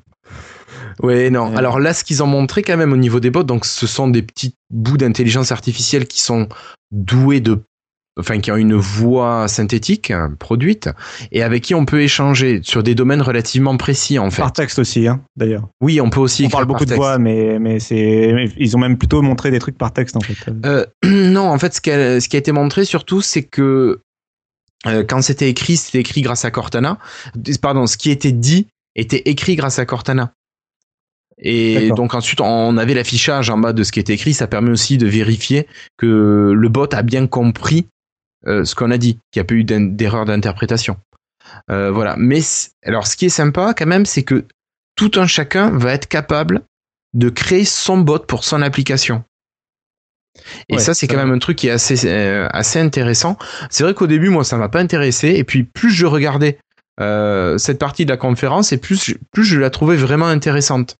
Et euh, il y a plein de petites choses qui sont possibles. La manière aussi dont les bots vont apprendre, parce que tu parlais tout à l'heure, euh, Flobo, des, des problèmes qui sont remontés. Alors, soit ça peut rebalancer sur une interface plus classique avec des cases à cocher ou des choses comme ça, mais les phrases qui ont été reconnues par Cortana et envoyées au bot sont remontées quand elles posent problème. Il y a toute une manière de gérer pour le développeur, euh, gérer la compréhension par exemple. Est-ce que le bot a compris que c'était un lieu à la place d'une personne ou d'un aliment ou de quelque chose? Et tout ça, la manière dont c'est fait, je trouvais ça super super sympa et euh, assez intéressant dans la manière dont ça fonctionne. Et ils ont mis en place certaines euh, API. alors je les ai mises un peu après. Mais euh, alors c'est un peu plus loin que le bot, mais par exemple pour la reconnaissance de euh, de d'objets. Bon, on est plus loin que le bot, mais il y a des choses comme ça aussi, mais on en reparlera tout à l'heure avec les cognitive services. Oui, j'ai vu ça, c'était assez amusant, même si bon, ça reconnaît pas tout encore, mais c'est normal, ça apprend. Ah, ça marche bien quand même. hein. Ça marche bien, oui. Je, je me suis amusé à envoyer des photos et ça marche bien. Enfin bref, donc les bots, euh, les bots, euh, Satya Nadella a parlé effectivement de ce qui est arrivé à Tay. Bon, voilà, donc ça serait, ça serait revu. Mais euh, ouais, non mais c'est. Bah, bah, ça par contre c'est quand même le truc sur lequel, euh, enfin j'ai trouvé intéressant le fait que euh, pour euh, pour Windows c'était le patron de Windows qui présentait ça. Euh, tu vois pour pour euh, Xbox c'était Phil Spencer etc. Là c'était euh, Satya Nadella himself. euh, bon pas pour les démos, pas pour les petites démos, mais euh, c'était quand même lui qui passait à chaque fois le relais sur en particulier sur la sur cette partie-là de la conférence. Il a beaucoup parlé, il a beaucoup il s'est beaucoup investi, je trouve, sur cette partie Oui. de la conférence. Oui, c'est vraiment même- quelque chose qui doit lui tenir à cœur. Ouais, je, moi, je, enfin, j'ai vraiment noté une, voilà, une volonté forte de, de Nadella de montrer que c'était quand même son, enfin, c'est presque son bébé, quoi. Sûrement, sûrement. Euh, voilà. Bah après, ouais. Je- voilà, je- bon. y a eu Cortana, il y a eu euh, Skype entre temps qui a été présenté. J'ai vraiment du mal à, m'enthousiasmer euh, là euh, sur, sur les bots. euh, j'ai- un peu du mal à voir où ça, ça, ça nous mène en fait. euh, où est la révolution Pourquoi tout le monde en parle, etc. Quoi, où est le truc vraiment euh, super intéressant Moi, je trouve ça hyper bluffant, mais je trouve ça hyper inquiétant aussi parce que Bah, d'un côté, ça, prend la place aussi d'humain emmener- aussi. Oui, voilà, ça, on perd des emplois encore une fois. Ah bah, il en a parlé de ça.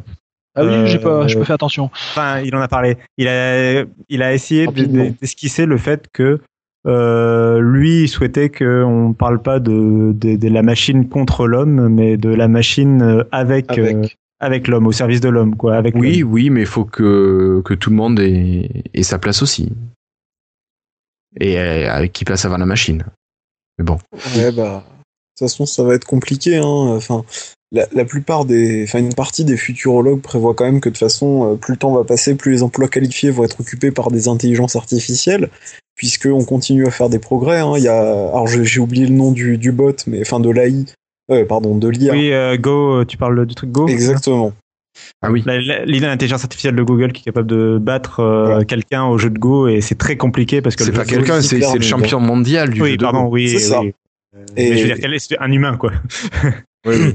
Et en fait, euh, c'est effectivement le champion mondial qui a gagné, je crois, un match sur cinq. Si C'est je dis ça. pas de bêtises. Voilà. Et Euh, sachant que le jeu de Go, c'est mais Extrêmement complexe. ouais, c'est extrêmement complexe d'un point de vue algorithmique. C'est, c'est, enfin, c'est C'est un jeu qui a beaucoup de possibilités, de stratégies différentes et tout. Enfin, faut, il y a beaucoup de problèmes. Il faut vraiment que le- l'IA soit capable d'interpréter la partie au bon moment euh, et qu'elle arrive à prévoir effectivement ce qui peut être fait. Bon, ça de toute façon, ils sont les, les, les ordinateurs sont meilleurs que nous pour ça, mais effectivement, c'est c'est compliqué d'apprendre ce genre de choses à, à des IA. Et finalement, la seule manière de le faire, c'est de faire du deep learning et de leur envoyer bah, des, des comment dire sous perf un petit peu des, tonnes et des tonnes et des tonnes d'heures de jeu. Et, puis c'est là que l'IA remarque des schémas euh, des choses comme ça. Et du coup ben est-ce que finalement développer une appli dans 10-15 ans c'est pas possible de le faire faire par une machine? Euh, est-ce que finalement faire de la finance ou de la banque c'est pas faisable par une machine assez rapidement etc etc et donc euh, il y a un peu cette idée que dans bah, dans pas très longtemps, dans 10-15 ans, on Toi, tu vas nous par- parler de Terminator, toi, bientôt. Non, non, Non, on y non, arrive. non. Non, non, c'est euh, non, Non. alors. Et mais par contre, bon, tout sur un autre débat, je suis pas sûr. Là, je pense qu'on va pas trop avoir le temps d'en Non, parler. non, on va pas, on va pas mais, rester euh, mais, euh, mais glo- glo- globalement, euh, globalement, on est de plus en plus d'humains sur Terre et on a de moins en moins d'emplois euh, faits par des humains sur Terre à cause de l'automatisation, enfin grâce à l'automatisation.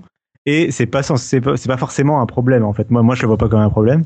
C'est juste par contre, il va falloir, va falloir le réfléchir en tant que société. euh, ça Oui. va dans les 20 ans, euh, va falloir- il, va, il va être temps que les hommes politiques se renseignent un peu tôt- un petit peu sur la chose informatique. Quoi. Euh, en gros. Mais bon, ça, c'est un autre Et c'est sujet. pour ça que ça parle de revenus de base et d'autres Euh, choses comme ça. Pour revenir au bot, euh, deux trois trucs, euh, deux trois petits trucs sur le bot framework. Euh, le fait que ça s'intègre euh, avec pas mal de services, en particulier, euh, bon, Microsoft met beaucoup en avant Skype, mais je crois qu'ils ont annoncé aussi Telegram, euh, Slack et je sais plus. Ouais, il y en a plein, plein. Euh, je sais plus les autres. Euh, par exemple, euh, Alors, il y a GroupMe, Kik, Line, Skype, WeChat, SMS, email et Slack. D'accord. Voilà. Euh, pour Skype, c'est dès maintenant disponible dans la dernière mise à jour de Skype Desktop. Euh, donc c'est disponible, enfin c'est disponible sur toutes les applications Skype un peu euh, récentes, euh, mises à jour, etc. Sauf Windows. euh, oui, probablement.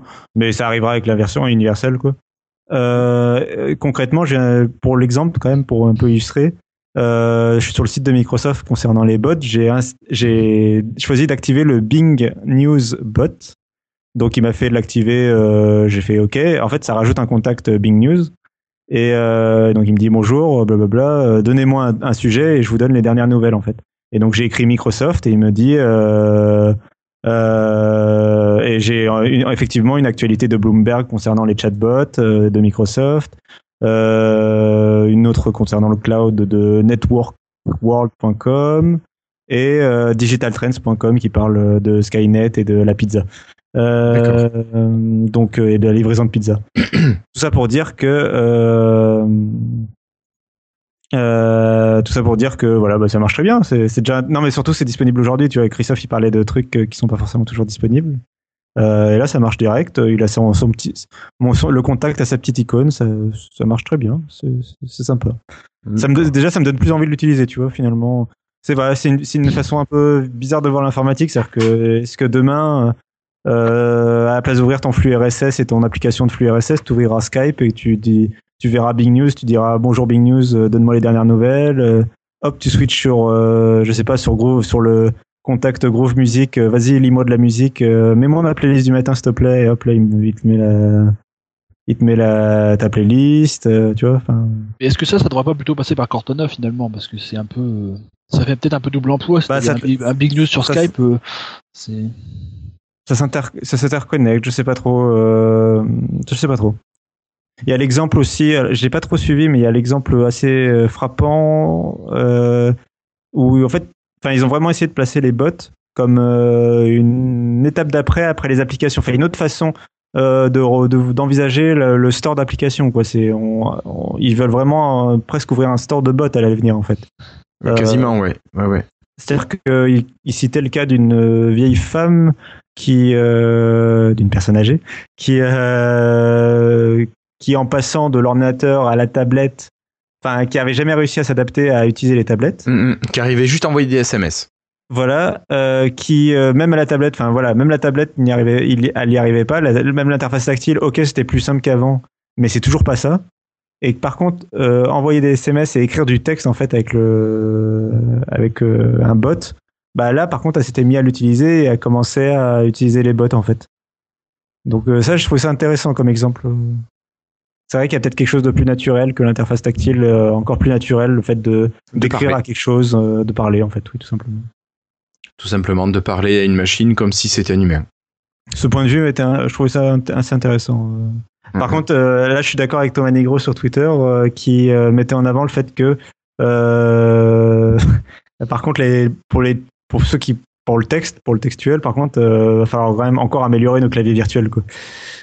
Euh, en particulier sur Windows 10 sur tablette, euh, clavier virtuel, et c'est pas ça. C'est vrai. Mais, C'est dommage C'est de pas ne faux. pas avoir euh, Swi- euh, Swifty. Euh, Oui. Oh là là, j'ai oublié le. le swipe, tout ça. Le... Ou Wordflow. Wordflow, ouais. Ouais, ben voilà. Euh. Euh, on n'a pas parlé pour Skype. euh, Oui. L'intégration dans Skype pour l'intégration vidéo. On l'a pas dit? Oui. Non, on n'en a pas parlé. Ah, c'est quand même euh, bluffant aussi quand même. Enfin, en soi, c'est le fait que euh, si je m'abuse, même dans une conversation vidéo ou comme une conversation audio dans, dans laquelle on est actuellement, on pourrait imaginer intégrer un bot en fait et qui serait capable de- d'interpréter des trucs quoi, en direct, si j'ai bien suivi. Euh, ouais. Ou en tout cas, il y a une interaction entre. Il, il montrait une interaction un peu avec des bots et avec Cortana. Je sais Euh, pas si pour une, euh, une pendant une- conversation à plusieurs comme ça, ils pourraient interagir aussi. Euh, ça, je sais pas, mais ils ont en tout cas, ils ont présenté la chose pour une interaction vidéo en fait. Euh, donc euh, Oui, ça, oui. c'est intéressant. Ouais. Ça fait appel à de la vraiment de la reconnaissance de, de- bah, de- du visage, tout ça quoi. Enfin, il y avait Mm, mm. une sorte d'interaction comme ça qui est intéressante. Oui, oui, les, les bots savent lire les, les émotions sur le visage. Et ça, c'est réutilisé aussi dans autre chose, mais on en parlera juste après pour finir. Ouais. Alors, je trouvais ça très intéressant. C'est un point de détail, mais c'est euh, les messages vidéo dans Skype. Ah Euh, oui, oui. J'ai trouvé ça super intéressant de, comme idée en fait. Euh, C'est-à-dire que donc on- sur Skype on est capable de, la- de, de laisser des messages vidéo, donc des courts messages vidéo de voilà quelques secondes où tu parles à la face caméra quoi.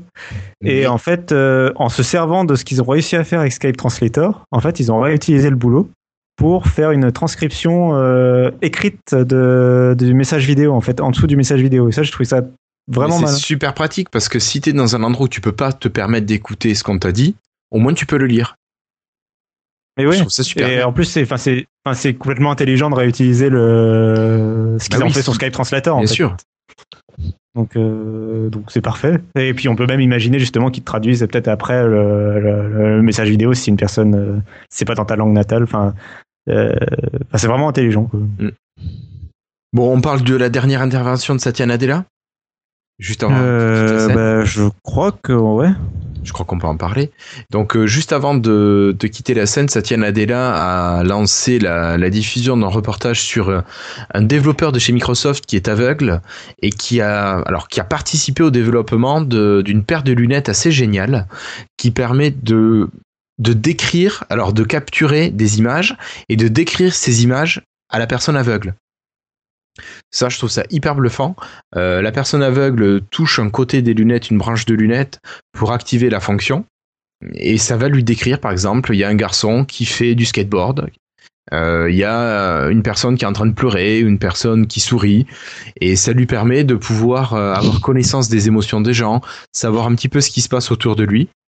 Et je trouve ça super, super intéressant, en tout cas, comme euh, bah, moyen de compenser partiellement un handicap. Euh, voilà, je trouvais ça vraiment très sympathique comme, euh, comme innovation.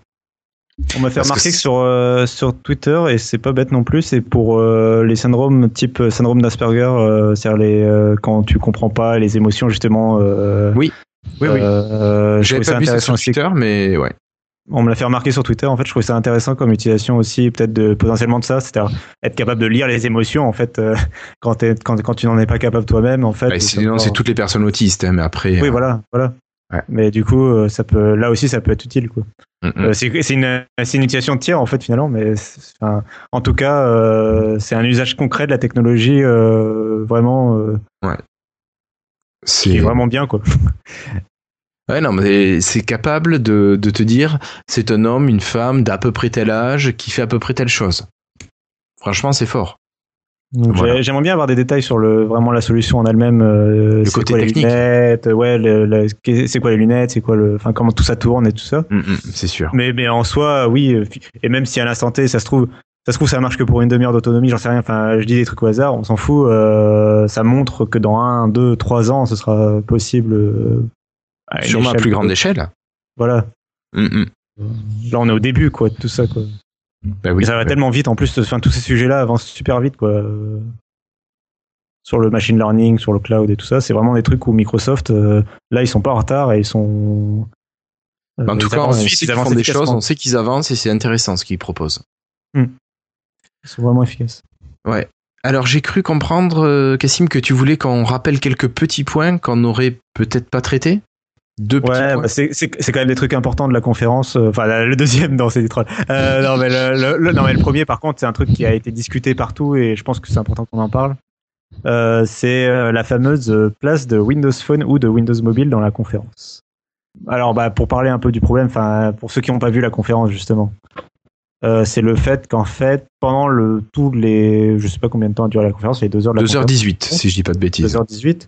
Euh, Windows Mobile n'a quasiment jamais été cité en nom. Et toutes les démonstrations quasiment ont été faites sur des iPhones ou des téléphones sous Android. Euh, pour quand c'était fait sur des téléphones. sauf. sauf. Sauf pour Skype, qui a, dont la démonstration a été faite sur, sur un Lumia.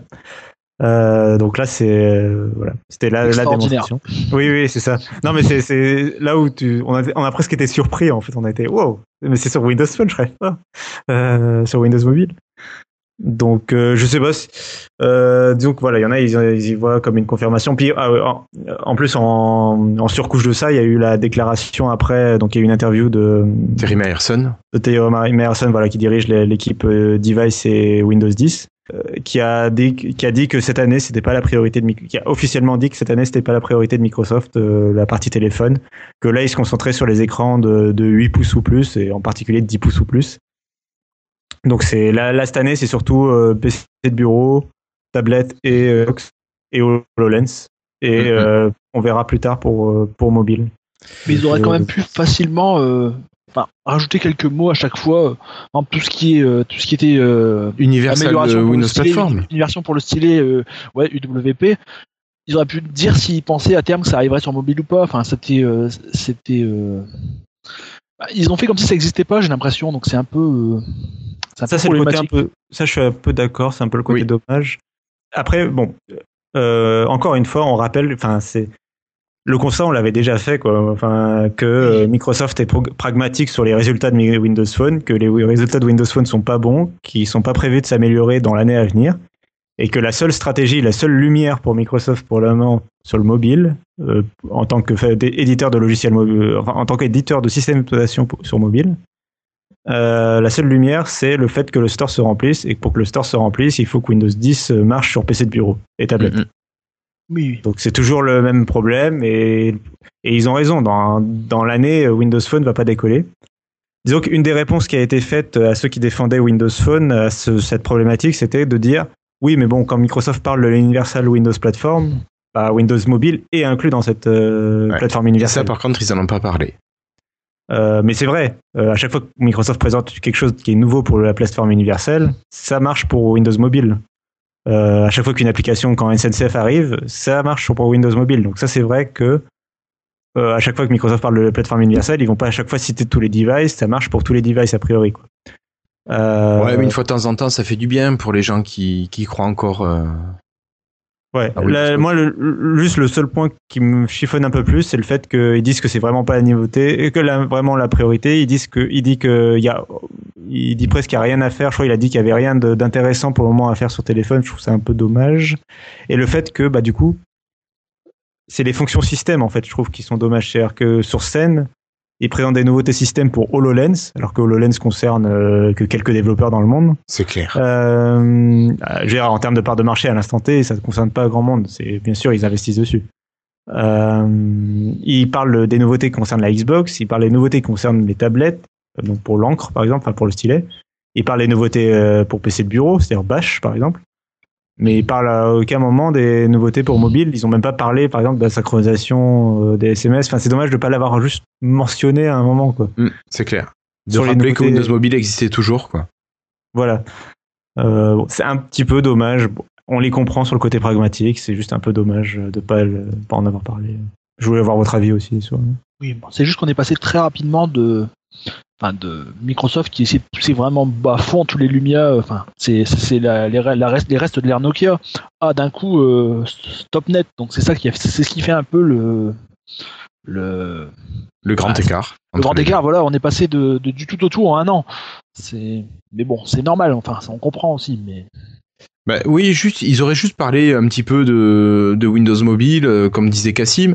Euh, voilà, bon, ça, il y a telle chose, telle chose. Oui, sur Windows Mobile, ça vous fera ça, ça vous fera ça. Voilà, c'est bon, on, pas on a compris que c'était pas la priorité. oui, c'est ce que je disais à la fin de Ouais. chaque, euh, à la fin de, enfin, une fois de temps en temps, ils pouvaient rappeler que ça arriverait aussi sur téléphone. Ça, c'était. euh, Ne serait-ce c'est même. euh, je, crois qu'ils ont dit que l'anniversary update arriverait euh, sur Windows 10 et sur Xbox cet été.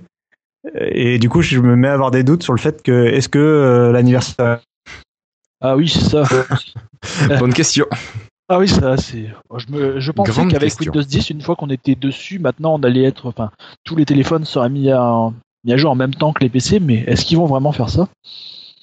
Hmm. Ouais. C'est vrai que quand on a vu que finalement, euh, lorsque TH2 était prêt sur. euh, Enfin, Threshold 2, euh, Windows 15.11 était prêt sur, euh, sur PC, il a fallu des mois encore pour que la version mobile soit, soit. Ouais, donc euh, si ça, si ça arrive à chaque fois, ça va être embêtant d'avoir quand même un décalage en permanent entre les applications de l'un et de l'autre. Ouais, 3-4 mois de décalage, ça fait un peu long. Mm. Ok. Bon, mais voilà. Mais alors sinon, pour terminer, euh, globalement, quelles sont vos, vos impressions sur l'ensemble de la build, sans rentrer dans les détails euh, euh, Flobo. Moi, j'ai quand même bon, je- j'attendais pas grand chose, donc ça m'a. J'ai été quand même euh, plutôt positif, on va dire. que- Mais bon, je suis pas, euh, je suis pas objectif parce que moi, rien que le fait qu'ils ont montré une application Skype qui fonctionne sur euh, Windows Mobile, ça m'a fait. Je me suis dit, mon Dieu, enfin la galère va peut-être à se finir. Donc j'étais content. Donc il me fallait pas beaucoup plus. D'accord, ok, merci. Florian, toi, qu'est-ce que tu as pensé de cette build? Euh, en ce qui me concerne, bon, il y avait des sessions intéressantes, même si aujourd'hui j'ai absolument rien regardé euh, parce que bah voilà, internet de merde, tout ça. Euh, les bots, c'est vraiment une très grosse nouvelle. Tout ce qui est de toute façon AI, tout ça. Euh, Skype, la nouvelle appli, bon bah, ça serait bien au moins qu'ils lâchent une version de test parce que messaging, c'est juste invivable. Après, bon, HoloLens, oui, bon, d'accord. Hein, mais bon, globalement, ça aurait pu être pire. Donc Mais toi, tu plutôt... Ouais, tu restes mitigé. Un petit peu. D'accord. Mais pour ma part, moi, j'ai trouvé plutôt la conférence intéressante, malgré l'absence d'annonce pour Windows Mobile. Bah écoute, je me dis que finalement pour les développeurs, il y a quand même pas mal de boulot qui peut être fait. Et euh, le côté Windows Inc, moi, ça m'a hyper hyper intéressé. Donc euh, j'attends avec impatience principalement cette partie, Allô à titre purement personnel. Ah, Cassim. Cassim. Ah. Oh mon dieu, je suis revenu. Bon, rapidement, avant que Microsoft me censure. Euh, non, je, je suis méchant, c'est le Wi-Fi de l'hôtel. Euh, euh, conférence euh, très très cool euh, au final, finalement. C'est vrai qu'au début, en sortie de conférence, j'étais un peu, dé... enfin, j'en attendais pas grand chose et je me sentais un peu déçu quand même. Finalement, euh, on l'a 24 heures après, en y réfléchissant un petit peu plus, puis en en reparlant avec vous. Euh, finalement, il y a quand même pas mal de trucs cool qui arrivent. Euh, le problème avec Microsoft, c'est toujours que c'est bientôt que ça arrive. Enfin, c'est toujours là, on reparle. Ça y est, on se remet à se dire ah avec la prochaine update, ça y est, les choses arrivent. Oui. On se refait tout le temps à voir. Hein. Avant, c'était Windows Phone 8.1, après ça a été Windows 10, après ça a été euh, Redstone. On se fait toujours avoir. Totalement. Mais c'est pas grave, on en reprend. Euh, donc voilà, moi je suis très enthousiaste sur la- l'anniversary update, même si j'aime pas forcément le nom. J'attends surtout les nouveautés sur Xbox, l'arrivée des applications. Euh, voilà, très et puis euh, les, les fameuses 1000 API qu'ils ont annoncé. Enfin, c'est vraiment tout ça, c'est très cool. Euh, les extensions sur Edge aussi qui sont cool. Il y a plein de nouveautés sur Edge qui arrivent aussi. Euh, tout ça, c'est vraiment cool côté grand public, quoi. J'aime bien. Euh, par contre, les chatbots, euh, tout ça, ça me passe euh, 10 km au-dessus. Cortana, j'utilise toujours pas, ça me passe 10 km au-dessus et voilà. D'accord. Donc euh, je suis pas, je suis toujours pas d'accord avec Nadella quoi, en fait. Hein, je... Rendez-moi Balmer. mais, euh, mais voilà. Mais c'est un peu les, les- c'est un peu ce que j'avais. Voilà, mon ressenti après la build, c'est j'aimais bien quand même quand c'était Balmer. mais euh, c'est notre mais- manière de gérer les choses, ouais. Oui, mais bon, mais il est sympa aussi Nadella. J'aime bien le côté open source et ouvert de Microsoft. euh, voilà. Et puis plein de bonnes choses dans le futur et c'est enthousiasmant. C'est toujours cool ce genre d'événement. et voilà. Bon, mais super. Ok. Bon, mais messieurs, je pense que euh, peut-être si rapidement tu mettras en ligne euh, Florian un nouveau sondage. On va peut-être pas parler des résultats de l'ancien, mais on mettra en ligne sur le site de Lifestyle un nouveau sondage. Et tu vas nous parler de quoi? Exactement. Alors, on va en faire plusieurs. On va en faire deux pour pas tomber dans le 3 ou dans le 4 ou dans le 5 ou dans le 6. on va en faire un qui va être plus général finalement. C'est est-ce que vous avez été satisfait de ce qui a été annoncé pour Anniversary, donc Redstone 1 en fait? Voilà, donc ça, on vous dira oui, non. Ça va être assez simple. Alors, oui, mais on verra un petit peu ce qu'on mettra comme réponse. Ça, ça va être le premier. Le deuxième, finalement, ça va être qu'est-ce que vous pensez des bots? Voilà. Qu'est-ce que vous pensez un petit peu de tout ça? Bon, après, euh, je suis encore un peu hésitant au niveau du sondage. Est-ce que c'est mieux de le faire sur les bots? Est-ce que c'est mieux de le faire sur Inc Eh bien, écoute, Euh, on va commencer avec les bots et on fera sur le la prochaine fois. monde. On peut ouvrir Link pour la prochaine fois au pire. Voilà, il n'y a pas de souci. Voilà, voilà. Ça marche, merci Florian. Et puis, moi, je vous propose de passer à la conclusion juste après un remerciement à nos amis patrons. Merci à Guillaume Vendée, merci à Anthony alias The Floydus, merci à Pierre, à Patrick Béja, merci à Guillaume Peyre, à Philippe Marie, merci à Denis Voituron de DevApps, merci à JTEX92, Yad et Hervé Roussel, mais également merci à Yves Menou, Bastien Puget, Nicolas Guret et Dermins. Voilà, il est temps de conclure. Après un épisode un peu plus long que d'habitude, même si on a tendance à déborder des deux heures, euh, il est important de remercier nos fidèles commentateurs. Merci à Nustico pour son soutien et ses informations. Les entreprises qui passent d'Oracle vers SQL peuvent bénéficier de licences gratuites. Il a laissé un lien dans les commentaires. Pour plus d'informations, merci à Étienne pour ses questions pratiques et précises. Merci à Dylan pour ses réponses aux questions d'Étienne notamment. Et euh, pour ceux qui ne le savent pas, mon pseudo sur internet c'est Irslo, voilà, I-R-S-L-O. Certains comprendront pourquoi je précise cela, mais bon, je pense que nombre d'entre vous le savez déjà, car vous êtes attentifs, vous. Merci à Sébastien qui nous a parlé de l'espace et désolé pour l'erreur faite au dernier épisode. C'est Fred d'Agito qui se chargeait de réaliser le site et non pas Sébastien. Et pour me finir, merci à toutes celles et ceux qui nous ont montré leur support. D'ailleurs, n'hésitez pas à faire comme toute cette bande de sympathiques commentateurs. Laissez-nous également un petit message pour nous dire ce que vous avez aimé ou moins aimé. On aime toujours vous lire. Messieurs, Monsieur Flobo, un petit message avant de se quitter? Euh, bah, merci de m'avoir invité. hein, C'était euh, très intéressant de voir un peu l'envers du décor. Écoute, Et avec bon, plaisir. Non, rien de, rien de spécial de plus. hein. D'accord, mais ça marche. Merci Florian, mais merci surtout à toi d'avoir accepté l'invitation. Euh, Cassim, bah écoute, euh, ça, ça fut euh, difficile jusqu'au dernier moment de savoir si je serais là et si j'enregistrerais, mais. mais t'as réussi à coup, être là presque. J'ai le réussi. Voilà, j'ai réussi à avoir un wifi à peu près correct. Euh, voilà. Et un jour, un jour, on enregistrera une émission euh, après une conférence Microsoft où je ne serai pas dans, une, dans des conditions euh, mauvaises. Oui, c'était l'an dernier où t'étais dans le train? Je sais plus. Euh, Il y a eu une fois où j'étais dans une chambre d'hôtel et une fois où j'étais dans le train. Je sais plus pour quelle conférence c'était à chaque ouais, fois. moi non plus. Mais bon, voilà. Voilà, voilà, voilà. Tout, tout, tout.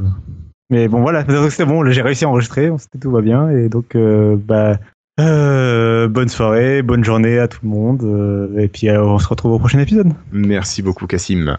Et enfin Florian. Bon, euh, bah, ça, moi, ça me faisait plaisir d'être là, hein, même si je suis arrivé en retard, j'ai réussi à être présent. Euh, Peut-être qu'un jour on enregistrera en live d'une conférence avec un, un micro autour d'une table, hein, qui sait? Peut-être, peut-être, on verra bien. Voilà. Ok, ben ça marche. Merci Florian. Et juste avant de se quitter, je voulais vous rappeler que si vous êtes intéressé pour euh, participer au Slack de Lifestyle, vous pouvez envoyer un mail avec comme sujet Slack à l'adresse contact@lifestyle.fr et je vous mettrai l'accès assez rapidement. Et n'hésitez pas à me mettre euh, l'adresse mail sur laquelle vous voulez le- l'invitation si ce n'est pas l'adresse d'expédition du mail. De mon côté, ben, je vous remercie pour euh, nous avoir écouté débriefer cette euh, conférence build 2016 de Microsoft. Et je vous donne euh, rendez-vous pour un épisode plus ordinaire dans deux semaines. Et merci à tous. Au revoir tout le monde. Ciao. Bonne soirée. Salut.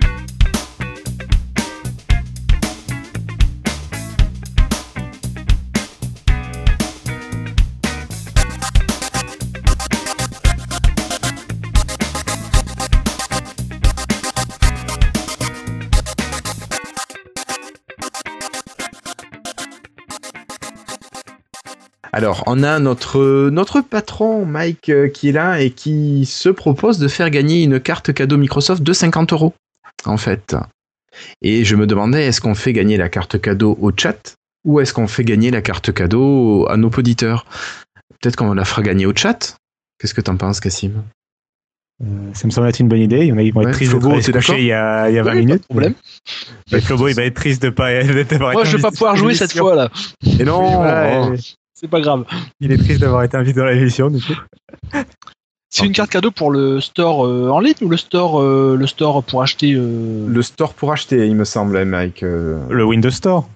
le... Oui, enfin, ce que je veux dire, parce qu'il y a le Microsoft Non, le Store et le MS Windows Store. Oui, Le il y a- MS c'est un peu confus des fois quand on parle des deux. C'est donc c'est le Microsoft Store. Il me semble que c'est le MS Store. Mais ça, c'est c'est Mike qui, qui vous en dira plus s'il y a besoin. Mais de toute façon, c'est avec lui que on, on va vous. vers lui, vers qui on va vous. vous, ah, vous, vous diriger. Voilà. Alors, question facile ou question difficile? Qu'est-ce que vous en Euh, dites, messieurs? Bon, t'es t'es bon pour trouver les questions. Moi, j'arrive jamais à en trouver. Alors, Mike nous précise que c'est sur le Windows Store. Alors, j'aurais besoin de toi pour la traduction anglaise, Cassim. Moi, je les ai notés en français et pas en anglais. Quelles sont les trois parties dont va bénéficier maintenant Windows Inc. Quelles sont les trois parties dédiées dont va bénéficier maintenant Windows, Windows Inc? Tu veux les noms en français ou en Au anglais? français ou en anglais C'est juste pour la traduction, vu que j'ai j'ai pas le souvenir des noms anglais. Alors, euh, Jean qui arrive, euh, il y a un concours pour une carte cadeau d'une valeur de 50 euros grâce, qui a été mise en jeu grâce à Mike. Euh, il faut répondre à la question quelles sont les trois parties dédiées de Windows Inc. C'est compliqué ton, ta question. Oui, Oh, on en a parlé au début. Honnêtement, je je sais pas répondre. Je ne sais pas répondre. J'ai oublié. Mais en fait, euh, en plus, euh, moi j'aurais deux réponses différentes à proposer. quoi. Mais, mais je, je- Alors Flo nous dit sticky note appressante et screen sketch. Eh ben écoute, je, je crois que Flo a gagné. Hein moi, c'est ce que Euh, j'avais. non. Du premier coup. Ah écoute, pour moi c'est ce que j'avais. Les applis Ah, c'est ce que dédiées. Le carnet de croquis, le carnet de post-it. Eh ben, du coup, il y avait pas le... il en manquait une là. Euh, tu, c'était le screen, euh, screen sketch? Il l'a noté. Bah, C'était le carnet de croquis, justement, il en a pas parlé. Ah. Ah là là. Bon, En je suis fait, obligé de euh, poser une autre question, c'est ça? On- On va poser notre Bon, euh, on va faire une question rapide. Quel est le nom du projet qui permet de euh, convertir une application, euh, un logiciel Win32, .NET euh, classique, euh, .exe, tout ça, en, point- en application universelle Le nom du projet. Ça, c'est plus facile. Il se recommandera d'écrire la réponse de la question d'avant. Oula. Non, Centranium, non Pas vraiment. La première lettre est bonne. C'est presque ça. Guillaume, arrête. Et voilà. Tu- ouais. Ah, tu le veux, tu veux les- elle est un peu dure l'orthographe quand même, mais. euh, Bah, je pensais à l'autre, moi. Je pensais au nouveau nom qui a été donné. Non, non, euh, moi j'ai dit le nom du projet. Ah, le nom du projet, d'accord. Ok, le nom du projet, projet. Centennial. Ouais, Ah, bon, ouais. Flo, Flo. euh, là, franchement. Bon, euh, bah, a- Flo, ouais, finalement, je t'avais dit que c'était Flo qui avait gagné. Ouais, ouais. non, non, mais là, Flo, il a gagné deux fois. Enfin, déjà, il a, il a répondu en premier pour le centennial, même s'il a fait une petite faute de frappe. Il a rectifié en premier avec la truc. Donc, bon, là. Triple victoire. Non, ce n'était pas 42 pour une fois, ce n'est pas la réponse à l'ultime question. Euh, donc Flo, je te propose de te retourner vers notre camarade Mike, et puis vous pourrez régler ça directement en DM, ou si vous préférez passer par nous, ben, faites un DM avec moi dans le, dans le chat, si vous le souhaitez. Voilà. Bon, mais donc on va reprendre le, le cours de,